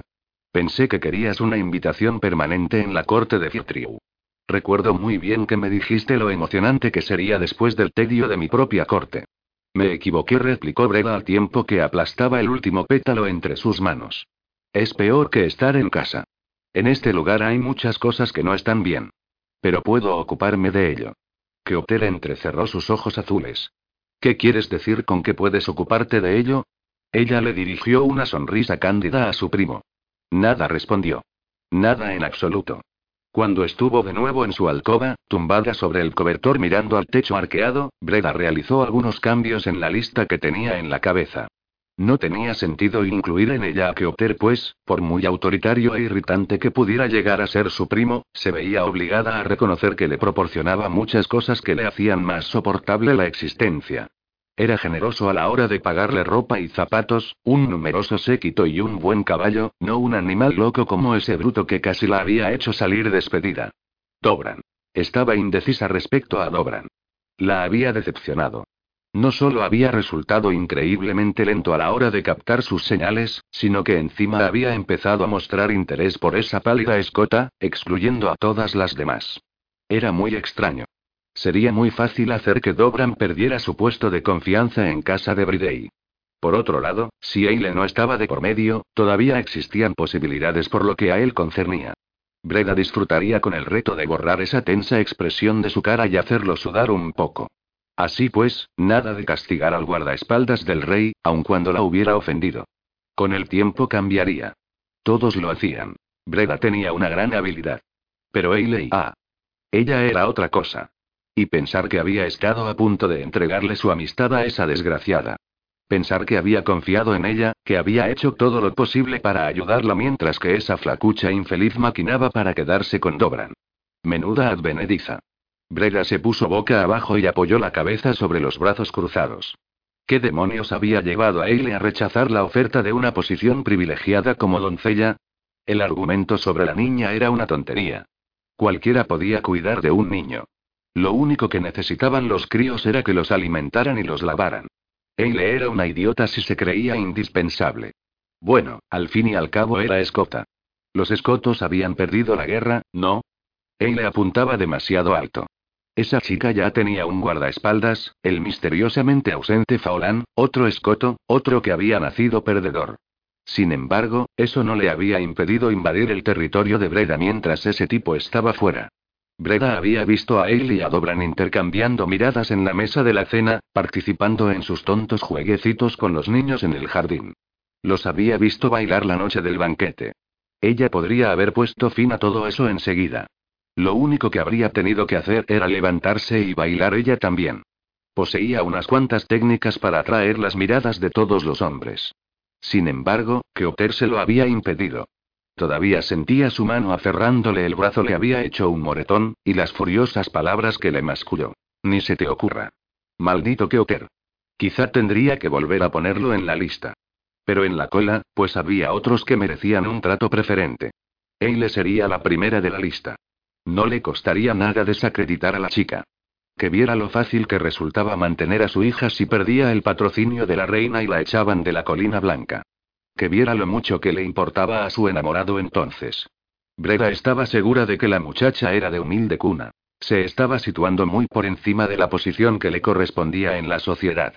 Lo que pensaba hacer era devolver a esa escota al lugar al que pertenecía. Lo más bajo del montón, Resultaba muy satisfactorio poder enmendar las cosas. La niña se vería envuelta en aquel asunto, lo cual era una lástima, pues era una criaturita preciosa, pero si sobrevivía seguro que acababa siendo como su madre, que debía de haberla concebido siendo también una niña. Puta la madre, puta la hija. La colina blanca estaría mejor sin esas dos. Brega se incorporó en la cama y se apoyó en las almohadas.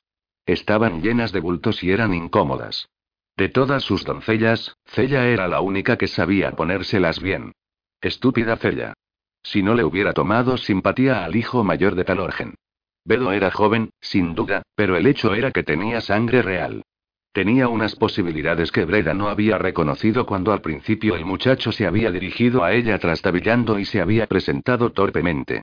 Y si Bedo, a su vez, no se hubiese interesado por Cella con su sonrisa inocente y sus interminables historias sobre su dichoso terrier. La chica había cometido un grave error y Bedo se había visto involucrado en él. Mala suerte para los dos. Ahora ya no volverían a interponerse en su camino. De repente se le ocurrió una idea brillante que hizo que se riera a carcajadas. Cayó en la cuenta de cómo podía hacerse. No solo con Eile, sino también con los siguientes de la lista. Ellos tres siempre estaban juntos. La escota, su hija y el enigmático hijo de la reina con sus ojos asustados y sus extraños silencios. El bebé deforme estaba fuera del alcance de Breda. Estaba claro que Tuala y Bridey no confiaban en ella. Habían adoptado unas extraordinarias medidas de seguridad para que no se acercara a las dependencias reales ni al jardín, como si tuviera alguna sucia enfermedad. Y dejaban entrar a Eile. La dejaban al cuidado de su hijo. Eso no estaba bien. Era un insulto, y dependía de Breda corregirlo. Cuando el rey y la reina de Fortriu regresaron del consejo, Terelei estaba sentado en el suelo junto a la chimenea, balanceándose adelante y atrás. La niñera les dijo que ya llevaba un buen rato así. Anfreda se había despertado, se había echado a llorar, le había cambiado los pañales y se había calmado, y mientras tanto su hermano no había dejado de mecerse. Había permanecido con los ojos clavados en la pared y cuando la niñera se había arrodillado a su lado no había dado muestras de verla. Tuala le dijo a la joven que no se preocupara y la despachó hasta el día siguiente. Entonces se sentó para amamantar a Anfreda y Bride y se acomodó con las piernas cruzadas a cierta distancia de su hijo. Aquello no parecía el trance de un vidente. Terelei tenía la mirada demasiado perdida, el cuerpecito demasiado rígido. Tampoco era un ataque, algo que pudiera resolverse administrándole una poción de hierbas. Tuala ya sabía perfectamente que la aparente deserción de Broichan había herido y confundido a su hijo. Aquella noche tuvo la impresión de que el daño causado había sido más grave de lo que todos habían creído. Terelei parecía aislado, inalcanzable. Aquello le heló el corazón. Le pregunté a Eile cómo estaba antes, le murmuró a Bridey. Dijo que estuvo más callado de lo habitual. Y al parecer Sarai no deja de repetir que Terelei está triste. Sin embargo, esto es nuevo, este irretraimiento. Terelei dijo Bridey en voz baja. Terelei, papá está aquí, y mamá también, y Anfreda. No pasa nada. El balanceo continuó.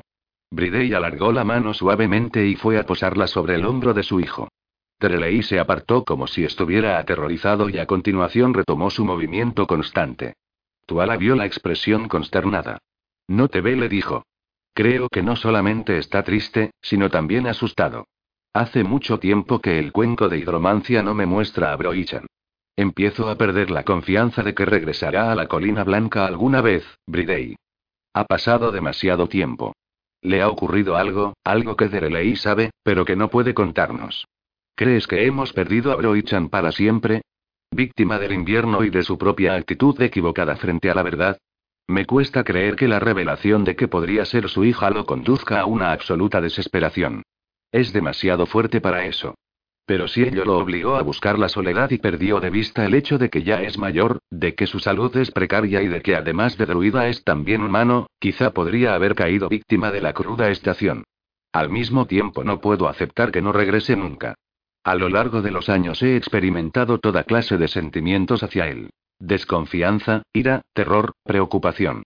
Si de verdad es mi padre, sería muy triste que no tuviera la oportunidad de demostrarle el amor de una hija. El perrito, Van, había estado mirando al niño con cautela desde debajo de una silla. En aquel momento salió con sigilo y se acercó a Bridey. En la tranquilidad de los aposentos familiares, la criatura estaba dispuesta a olvidar su dignidad durante un rato, a subirse al regazo de su amo, hacerse un ovillo y quedarse profundamente dormido. Anfreda terminó de comer. Tuala caminó de un lado a otro sujetando a su hija contra su hombro. Terelei empezó a balancearse más despacio hasta que al final se detuvo y se tumbó en la estera delante del hogar con el pulgar en la boca. Cuando Bridey, que primero se quitó a Van de encima, fue a coger a su hijo, Terelei no protestó. El rey lo estrechó entre sus brazos y lo meció como si fuera un bebé. Está temblando, dijo. Tuala vio un miedo terrible en los ojos de su esposo. La influencia del dios inominado estaba por todas partes. El dios cuya orden Bridey había desobedecido mucho tiempo atrás en el pozo de las sombras. La reina metió a Anfreda en la cama y volvió con la mantita a la que a Derelei le gustaba abrazarse durante la noche. Envolvieron con ella al niño, que tenía la carita vuelta, contra el pecho de su padre, aferrado a la túnica de Bridey. ¿Recuerdas que cuando Broichan se marchó te dije que creía poder encontrarle? Dijo Tuala mientras iba a buscar una jarra de aguamiel y dos copas y tomaba asiento al lado de su esposo. Lo recuerdo, repuso él en un tono cargado de desasosiego. Quizá debería intentarlo. Terelei me está asustando de verdad. No puedo estar con él constantemente. Soy reacia a confiar su cuidado a alguien que no sea él. Elda está a punto de dar a luz a su propio hijo y ya tiene más que suficiente con los gemelos. Sin embargo, creo que llegará un punto en que, si no hacemos algo, ni la firme bondad de Eile ni el cariño que Derelei le tiene a Sarai bastarán para mantener la situación controlada. Ahora mismo parecía y casi perturbado. Sabes que siempre he respetado tus decisiones. Sabes que estoy tan preocupado por él como tú.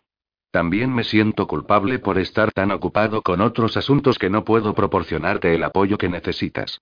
Lo haces muy bien, querido, no es necesario que te disculpes. Ya sabíamos que iba a ser así. El camino del reinado es solitario. Vamos, termina lo que estabas diciendo. Intuyo lo que viene a continuación. Dijiste que creías que Broichan podría estar muerto. Llevamos a cabo la más concienzuda investigación y la más rigurosa búsqueda. Lo único que no probamos fue mandar a Drustan para registrar el bosque desde el aire. ¿De qué va a servir ahora hablar siquiera de esa otra posibilidad? No estás diciendo lo que quieres decir. En aquellos momentos Drelei parecía dormido en brazos de su padre, tenía los párpados cerrados y el pulgar metido en la boca. Bridey acarició los suaves rizos de su hijo con la mano. Habló con voz muy queda. No era la voz fuerte y segura a la que se habían acostumbrado sus jefes de clan y consejeros. Solo con pensar que lo intentes me llena de absoluto terror, dijo él. Una transformación, convertirte en otra criatura y partir, adentrándote sola en el bosque sin tener ni idea de si Broichan está vivo o muerto, ni siquiera de si está allí. No voy a decir. ¿Qué pasará con Anfreda? No preguntaré qué le ocurriría a nuestro hijo si perdiera también a su madre además de a Broichan. Ni siquiera observaré que nunca has intentado esta clase de metamorfosis, que no conoces los riesgos.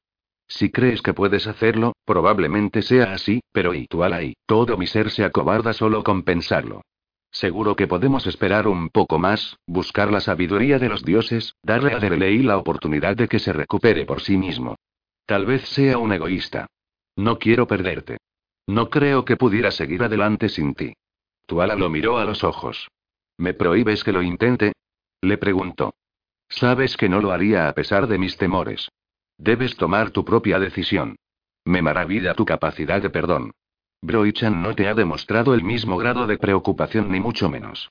No solamente no arriesgó nunca su vida por ti, sino todo lo contrario. Estaba dispuesto a sacrificarte por lo que veía como un bien mayor. Tuala consideró sus palabras.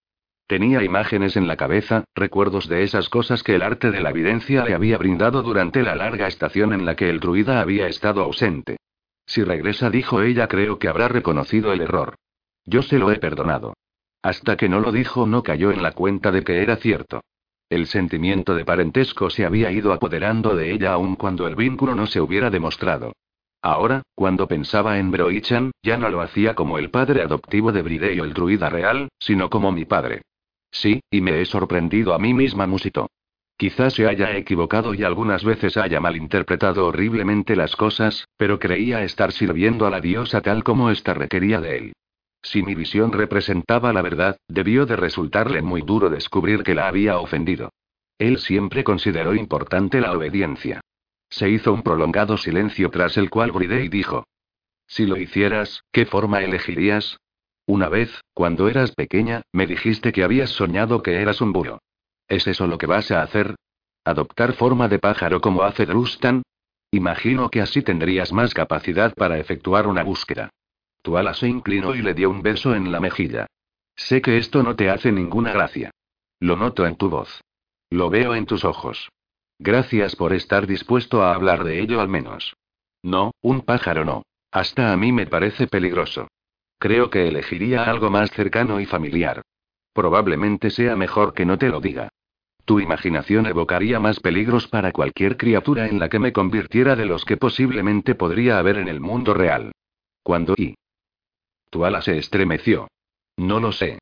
Para serte sincera, también me asusta la perspectiva. No he olvidado que Anfreda depende de mí. No es una cosa que pueda hacer entre la comida y la cena. Tendríamos que buscar una nodriza durante el tiempo que me lleve, y no podemos hacerlo sin llamar la atención sobre mi ausencia. Sé lo peligroso que es. No querría complicar las cosas haciendo que la mitad de la colina blanca sepa que tu reina del otro mundo tiene pensado hacer un uso muy personal de la magia profunda. Todo este asunto requiere calma y es necesario pensarlo muy bien. Es tan difícil mantener la calma cuando Derlei. Se le apagó la voz y respiró hondo. Tal vez podamos esperar un poco más. Quizá tenías razón antes. Quizá Derley pueda salir de esta por sí mismo. Me vendría muy bien el retraso. Cada día se marchan unos cuantos invitados más, lo cual reduce el riesgo de cotilleos desafortunados. Si pudiéramos esperar hasta que se hubiera marchado Keoter me quedaría mucho más tranquilo. No parece tener prisa por hacerlo. De acuerdo, esperemos al menos unos cuantos días. Teniendo aquí a Eile, cuento con un apoyo fiable para el cuidado de Dereley. Esa joven tiene un verdadero don. Saraide es una niña muy dulce. Se ve que la han criado con amor. A menudo me pregunto cuál será el pasado de esa chica. Se muestra muy reticente con todo lo ocurrido antes de su llegada a la colina blanca. A mí quien me preocupa es Faolan, dijo Bridey. No creo que pueda mandarlo fuera de nuevo, al menos hasta dentro de un tiempo. Bajo esa apariencia tranquila es un saco de nervios. Tuala sonrió. Esperemos que el pulso firme de Aile se extienda al de tu brazo derecho. Me gustaría ver feliz a Faolán al fin. Me pregunto qué ocurrió cuando volvió a su casa. Supongo que nunca nos lo dirá, repuso él. Llamaron discretamente a la puerta. Tanto Tuala como Bridey se sobresaltaron. Van se puso en guardia al instante, con las orejas levantadas y el cuerpo en tensión. Dado que Dobran montaba guardia fuera, el visitante debía de ser un miembro de su círculo de allegados. No obstante, Tuala cogió a Derelei y se retiró a la alcoba en tanto que Bridey preguntaba. ¿Quién es? Ferada. Tengo una información que creo que te interesará. Cuando Tuala regresó tras poner a Derelei en la cama y después de servir más aguamiel, la hija de Talorgen se lo contó a ambos. La información era inquietante. Hacía poco tiempo había llegado un hombre tras transportar una carga de madera por el lago de la serpiente desde más allá de Pignochie. Un barco estaba en camino y en él iba un grupo de monjes cristianos, unos nueve o diez. Se hablaba de ello por toda la cañada. Bridey ya se lo esperaba, aunque no tan pronto. Pero había más. El grupo se había instalado en una aldea de la ribera del lago de la doncella, donde un joven se hallaba postrado al borde de la muerte. Existían distintas versiones respecto a la causa de su enfermedad. Disentería, unas fiebres, una herida de guadaña infectada. En cualquier caso, la visita del sanador local no sirvió de nada, otra que realizó uno de los druidas del bosque resultó infructuosa y los familiares de la víctima se habían resignado a encender unas velas y a aguardar la llegada de la diosa madre. Ferada comentó que en semejante estado de desesperación, probablemente decidieran que ya no importaba si dejaban entrar a los cristianos, puesto que las cosas ya no podían ir peor. Y parece ser que entonces dijo el jefe de estos monjes, ni más ni menos que este tal Colmal que hemos oído mencionar, le puso la mano en la frente al moribundo y dirigió una poderosa plegaria a su propia deidad, con lo cual el joven abrió los ojos, se incorporó y saludó a su familia. Estaba completamente curado. Se tambaleaba un poco al andar, pero estaba sano. El padre y la madre, la hermana y el hermano cayeron de rodillas, pero Colm hizo que se levantaran y les pidió que entregaran sus corazones a la nueva fe, cuyo poder acababan de presenciar con sus propios ojos. Parece una historia fantasiosa, lo sé, pero el hombre que la ha traído hasta aquí dice haber oído otras versiones de la misma, y relatos de otros hechos milagrosos que ha llevado a cabo este clérigo en varios poblados a lo largo de los lagos. Se habla mucho de ello y las habladurías se centran en el poder y la influencia de este tal Colm. Me parece que poco importa si lo esencial de la historia es cierto o no. Lo que importa es que la gente lo cree. Pensé que querríais saberlo enseguida. Si ya ha dejado atrás el lago de la doncella, dijo Bridey, su grupo podría llegar en cuestión de días. ¿Navegan a vela o a remo? No lo sé. Oí que tu viejo amigo el hermano Swinne se cuenta entre ellos. Él se encargaba de traducir las palabras de su líder a la población. Parece ser que la desconfianza inicial de las gentes se funde como la nieve en verano cuando escuchan estos cuentos maravillosos. Entiendo. Hablaré personalmente con este vaquero después de cenar. ¿Se lo has contado a Pola? No la he visto desde esta mañana. He estado haciendo el equipaje para regresar mañana a Van Merren. Ya es hora de que les preste un poco de atención personal a mis alumnas. Fola estaba pensando en venir conmigo. Por lo visto vamos a necesitar que se quede aquí un poco más de tiempo, dijo Bridey. Estaba pálido. Tuala vio los indicios de una inminente jaqueca de grandes proporciones. A su esposo le aquejaban dolores de cabeza en las épocas de mucha presión. Ferada asintió. Es evidente que la corte de Fortriu no podrá apelar a su poderoso druida en este momento crítico, dijo. Me pregunto cómo reaccionarán Colm y sus hermanos ante una mujer como principal consejera espiritual de un rey. Fola puede llegar a imponer a pesar de ser una mujer tan diminuta, dijo Tuala. Hará frente a este visitante mejor de lo que lo haría, digamos, Amnos de Abertornie, al que nos hubiéramos visto obligados a pedirle que sustituyera a Broichan si no se hubiera marchado a casa todavía. Es un hombre tímido. No se encontraba nada cómodo confinado en la colina blanca. A Fola tampoco le gustaría Ferada. Ella prefiere estar fuera teniendo los robles por muros y el cielo por tejado. Bridey, hay otro motivo por el que he venido. Tengo una petición de parte de mi hermano. ¿De Bedo? No, de Uric. Puesto que a los chicos ya no se les permite acceder a las dependencias reales y dado que por lo visto se trata de un asunto sumamente confidencial, se han valido de su hermana mayor como intermediaria. ¿Sumamente confidencial? Preguntó Tuala. ¿Tendría que ausentarme? Ferada sonrió. No será necesario. Uri quiere pedirte prestado a Van durante el día de mañana. Bridey se la quedó mirando. ¿Pedirme prestado a mi perro? Eso sí que no me lo esperaba. ¿Puedo preguntar con qué objeto? Ferada volvió a ponerse seria de repente. Tuala, que conocía muy bien a su amiga, percibió el matiz rojizo en torno a sus ojos y la palidez de sus mejillas. Garwan tenía encargos que cumplir en la colina blanca.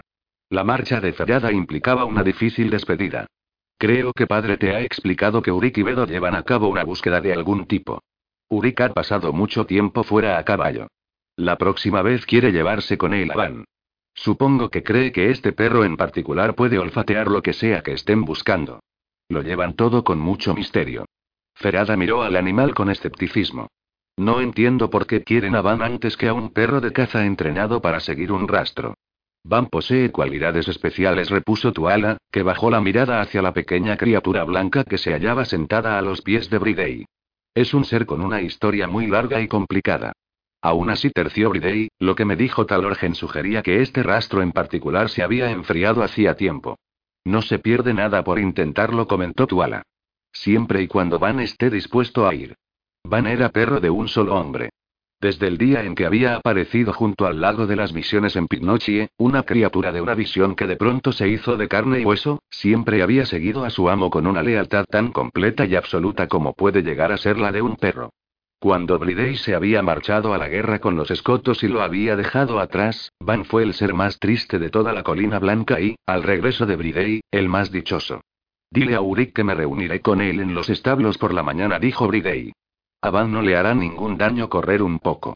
Podría aprovechar y supeditar mi conformidad a dejarles mi perro a que tus hermanos accedan a limitar sus actividades a esta última incursión antes de regresar a casa con su madrastra.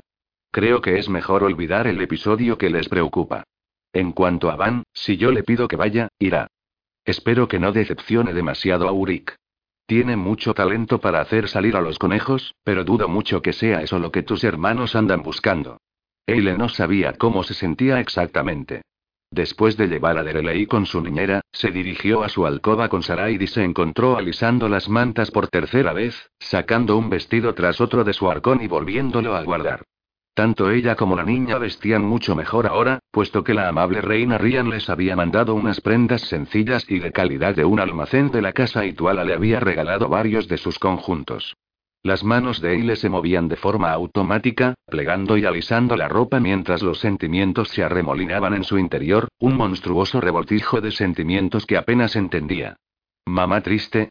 preguntó Sarai, que estaba sentada en la estera color verde desabrochándole el vestido a lamento. En la colina nubosa le habían enseñado a llamar Eile a su madre para no llamar la atención sobre lo irregular de su parentesco. Aquí, donde los gemelos y Derlei decían mamá y papá, Sarai había adoptado la misma costumbre. A Eile le hacía sonreír. No, no estoy triste. Estoy contenta de que haya vuelto Faolán. Era cierto, pero no tan sencillo. Estaba más que contenta, estaba jubilosa. Al mismo tiempo se sentía confusa y asustada. Cuando le había pedido a Faolán que expresara con palabras el mensaje que tendría que haberles dejado, ella se esperaba una simple disculpa, no una declaración. Trató de encontrarle sentido. ¿Qué había querido decir exactamente? Las palabras habían sido casi tiernas. No obstante, un padre podría hablarle del mismo modo a su hija, o un hermano a una hermana. ¿De verdad había soñado con ella y con Sarai todas las noches? ¿Qué clase de sueños? Eso no podía preguntárselo, ni mucho menos. Al hablarle a ese modo, al mirarla como lo había hecho, al demostrar tan claramente sus celos de Gobran, Faolán había cambiado las cosas entre ellos. De hecho, lo había complicado. Y ahora ella estaba tan confusa que ni siquiera estaba segura de si podría ir a cenar al salón, donde sería objeto de muchas miradas si Faolán estaba presente. En cuanto a lo de después, lo de hablar con él a solas allí en su alcoba, lo temía y lo deseaba. Solo con mirarlo, el recuerdo de su viaje le volvió vívidamente a la memoria, las noches en un refugio improvisado, la naturalidad con la que hablaban a medida que se iban acostumbrando el uno al otro, el recuerdo de lo maravilloso que había sido sentir que por fin tenía un verdadero amigo y saber que las mantendría a salvo. El hecho de que hubiera encontrado refugio en la colina blanca y ahora tuviera nuevos amigos no contribuía a debilitar aquel vínculo. Volvió a sacar el sencillo vestido azul, el que le había dado Lioban. Tal vez debería cenar contigo, Sarai dijo entre dientes. En la colina blanca los niños solían comer en una pequeña zona a cierta distancia de las cocinas, bajo la supervisión de una sirvienta con experiencia. Creo que soy demasiado cobarde para esto. Sin embargo, fue a buscar el agua, desnudó y lavó primero a Sarai y luego se lavó ella, intentando con todas sus fuerzas no pensar en Dalach. Lávate. No quiero que me pegues tu hedor. Sarai, vestida con una faldita y una blusa de color gris paloma, permaneció sentada en silencio en tanto que Eile se ponía el vestido azul y se cepillaba el pelo con tanta energía que los mechones rojizos crujieron. Se puso las medias y los zapatos buenos para andar por casa que le habían dado en la cuesta del Endrino. Daba la impresión de que había pasado mucho tiempo desde entonces, de que era una época muy lejana. Habían recorrido una larga distancia, una distancia que no se podía medir únicamente en millas. Eile caminó nerviosa de un lado a otro. Sarai la observaba. Tras lo que pareció un rato increíblemente largo, el sonido de un plato metálico que golpeaban con una cuchara de madera en el patio indicó que la cena era inminente. Vamos allá, dijo Eile. Cuando Sarai estuvo instalada con Hilder y Galen y un pequeño grupo de otros niños a los que se consideraba lo bastante mayores para sentarse a la mesa a comer, pero no lo suficiente como para compartir la comida con los adultos, Eile vaciló un momento. Podía pasar con un cuenco de la sopa que la sirvienta les estaba dando a los pequeños y luego regresar tranquilamente a su habitación. Después, si Faolan decidía acudir, lo afrontaría. Adiós, mamá, dijo Sarai, y le lanzó un beso. Adiós, repuso Eile, que decidió que debía ser valiente. Disfruta de la cena. Pensó que era posible que ni siquiera le viera en el salón. A pesar de que mucha gente recogía sus cosas y abandonaba la corte, todavía había unas 50 personas o más en la mesa cada noche. Demasiada gente, aunque solamente tenía que hablar con los que estaban sentados cerca. Eile se entretuvo en el comedor de los niños y llegó más tarde de lo habitual. Recorrió el salón con la mirada, pero no vio a Faolan. Dobran protegía al rey. Estaba de pie detrás de la silla de Bridey, alerta y con aspecto adusto. El monarca parecía cansado. Tuala, sentada a su lado, estaba pálida y demacrada. Eile sabía que la reina estaba preocupada por Dereley. Últimamente se había estado comportando de un modo cada vez más extraño y, aunque siempre había sido un niño poco corriente, había costado mucho más engatusarlo y sacarlo de sus arrebatos de melancolía. Eile decidió ofrecer sus servicios para la mañana del día siguiente. Se llevaría a Sarai y a a dar un paseo muy largo, a explorar nuevas partes de la colina blanca. Los cansaría tanto que por la tarde dormirían un buen rato. De ese modo, Tuala podría descansar al menos un poco. Después de todo estaba amamantando a un bebé. Gab tenía la mano levantada y le hacía señas a Eile. En torno a él se hallaba sentado el surtido de personas habitual. Elda, Wit, Garwan y Ferada, estos últimos sentados casi al lado aquella noche. Había un asiento vacío entre ellos. Eile se dirigió a la mesa y se sentó en el lugar que le habían guardado, entre Gart y. Lanzó una mirada furtiva a uno y otro lado y no lo vio. Quizá aquella noche ella había sido más valiente que él. ¿Has oído lo que se dice de los cristianos? Le preguntaba Ferada al anciano erudito. MMM murmuró Wid, que se hallaba seriamente concentrado en el caldo de cebada. Era de esperar, por supuesto, que acudieran a la corte con una solicitud, una petición o algo por el estilo. Quieren el permiso del rey para difundir sus doctrinas por todo Fortriu, como están haciendo en Circin otros como ellos. Supongo que Bridey debería alegrarse de que se tomen la molestia de pedírselo. Lo que nadie se esperaba era una llegada acompañada de milagros. A la gente le gustan las hazañas mágicas. Ese tipo de cosas les llama la atención. Este tal Colm es astuto. Entonces, ¿crees que es cierto que ese sacerdote hizo que un hombre resucitara en su lecho de muerte? preguntó Gart. ¿Quién sabe? Quizá no estuviera tan enfermo como todo el mundo creía. Ni siquiera Broichan sería capaz de llevar a cabo semejante proeza, comentó Elda. Resucitar a los muertos. A los casi muertos. Wid rompió un pedazo de galleta de avena y la mojó en la sopa. Tenemos que preguntarnos a nosotros mismos. ¿Fue cosa de magia o fue un milagro? ¿Y cuál es la diferencia entre la magia y los milagros? Necesitas a Fola para debatir sobre esta cuestión, dijo Cerrada, que a continuación volvió la cabeza. Oh. Alguien ha llegado más tarde que tú, Eile. Allí estaba, cruzando el salón hacia ellos por entre las mesas. Ahora iba bien afeitado y vestido con ropa limpia, de azul y gris, el tipo de atuendo anónimo que prefería. Intentaba no cojear. Eile tuvo la sensación de que, una vez puestos los ojos en él, no había nada más en todo el salón que valiera la pena mirar. No le sonrió ni lo saludó, simplemente clavó la mirada en sus rasgos bien definidos, en sus ojos oscuros y cautos que aquella noche tenían la misma expresión que había visto en ellos cuando pronunció aquellas palabras. Soñaré con vosotras cada noche. Punto. Siéntate aquí, Faolán le dijo cerrada indicando el lugar que quedaba libre entre Garwan y ella. Casi te pierdes la sopa. Faolán se detuvo detrás del banco y miró a Eile, sentada al otro lado de la mesa. Por un momento ella se preguntó si le dolía tanto la rodilla que no podía realizar el movimiento necesario para pasar por encima del banco y sentarse. Entonces Faolán miró a Garte e hizo un gesto brusco con la cabeza. El guardaespaldas suspiró, deslizó su cuenco, su cuchillo y su cuchara por la mesa y puso frente a él los que estaban sin usar en el otro lado. Se levantó y dio la vuelta a la mesa, lo que significaba pasar poco a poco por detrás de un gran número de personas, llamando considerablemente la atención sobre sí mismo. Elda, Witt, Ferada y Garwan observaban con manifiesto interés. Faolán fue hacia el otro lado. Si le dolía la pierna lo disimulaban muy bien. Se acomodó junto a ella. Al sentarse le rozó la mano y le notó que se ruborizaba. Alargó el brazo para coger el cucharón y le puso sopa en el cuenco. Al menos de ese modo hacía algo. Después, aunque prosiguió la animada y a veces combativa charla sobre los cristianos, la amenaza que representaban y lo que el rey debería hacer al respecto, él lo oyó todo sin comprenderlo. La conciencia de tenerlo a su lado, tan cerca, el nuevo sentimiento que ello engendraba, algo dulce y bueno y al mismo tiempo profundamente inquietante, le impedía prestar atención a cualquier otra cosa. ¿Vosotros dos no coméis? preguntó Gat con una sonrisa. Faolán apenas había tomado un sorbo de la sopa. Ahora tenía delante un plato con un pedacito de la empanada que había esa noche, pero él no había ni cogido el cuchillo. Eile se sentía incapaz de hablar. Ni siquiera logró hacer un comentario intrascendente que pudiera hacer que la situación fuera más parecida a cualquier otra cena.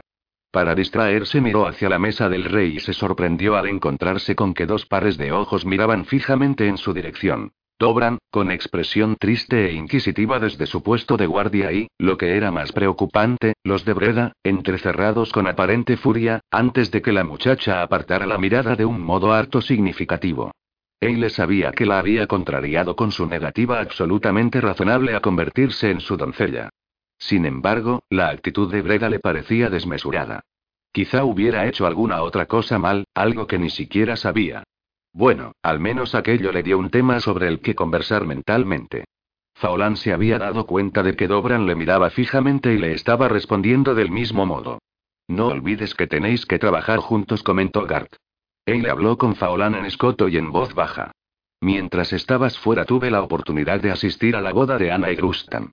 Aquel día la hermana de Ana no se encontraba bien y me invitaron a ocupar su lugar. Fue hermoso, Faolán. Vino un druida del norte a celebrar la ceremonia. Fue al atardecer y al aire libre. Sé que serán felices juntos. Si quieres, puedo contártelo todo.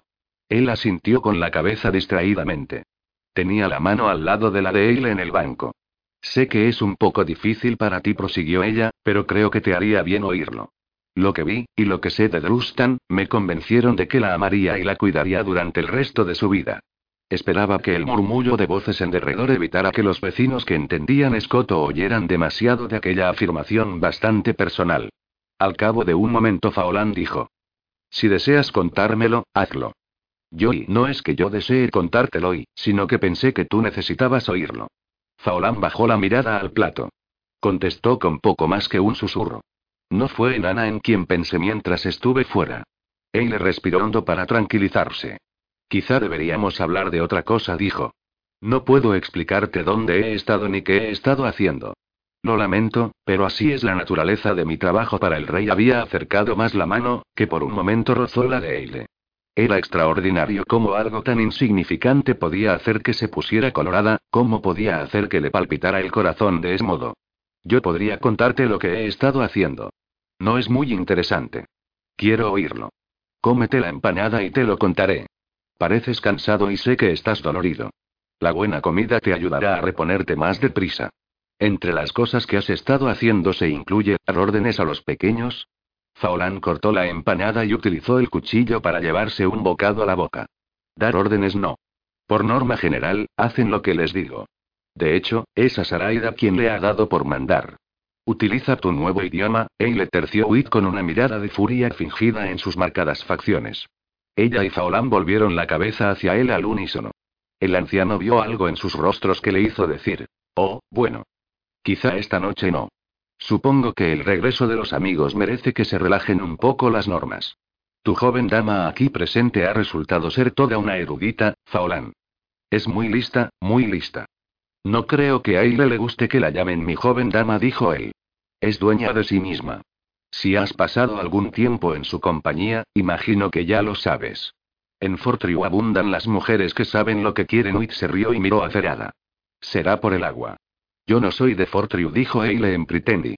No lo dice con mala intención, añadió en escoto, y se encontró con que, sin haberlo decidido realmente, había movido la mano lo suficiente para acurrucarla contra la de Faolán en el banco, donde nadie podía verlo.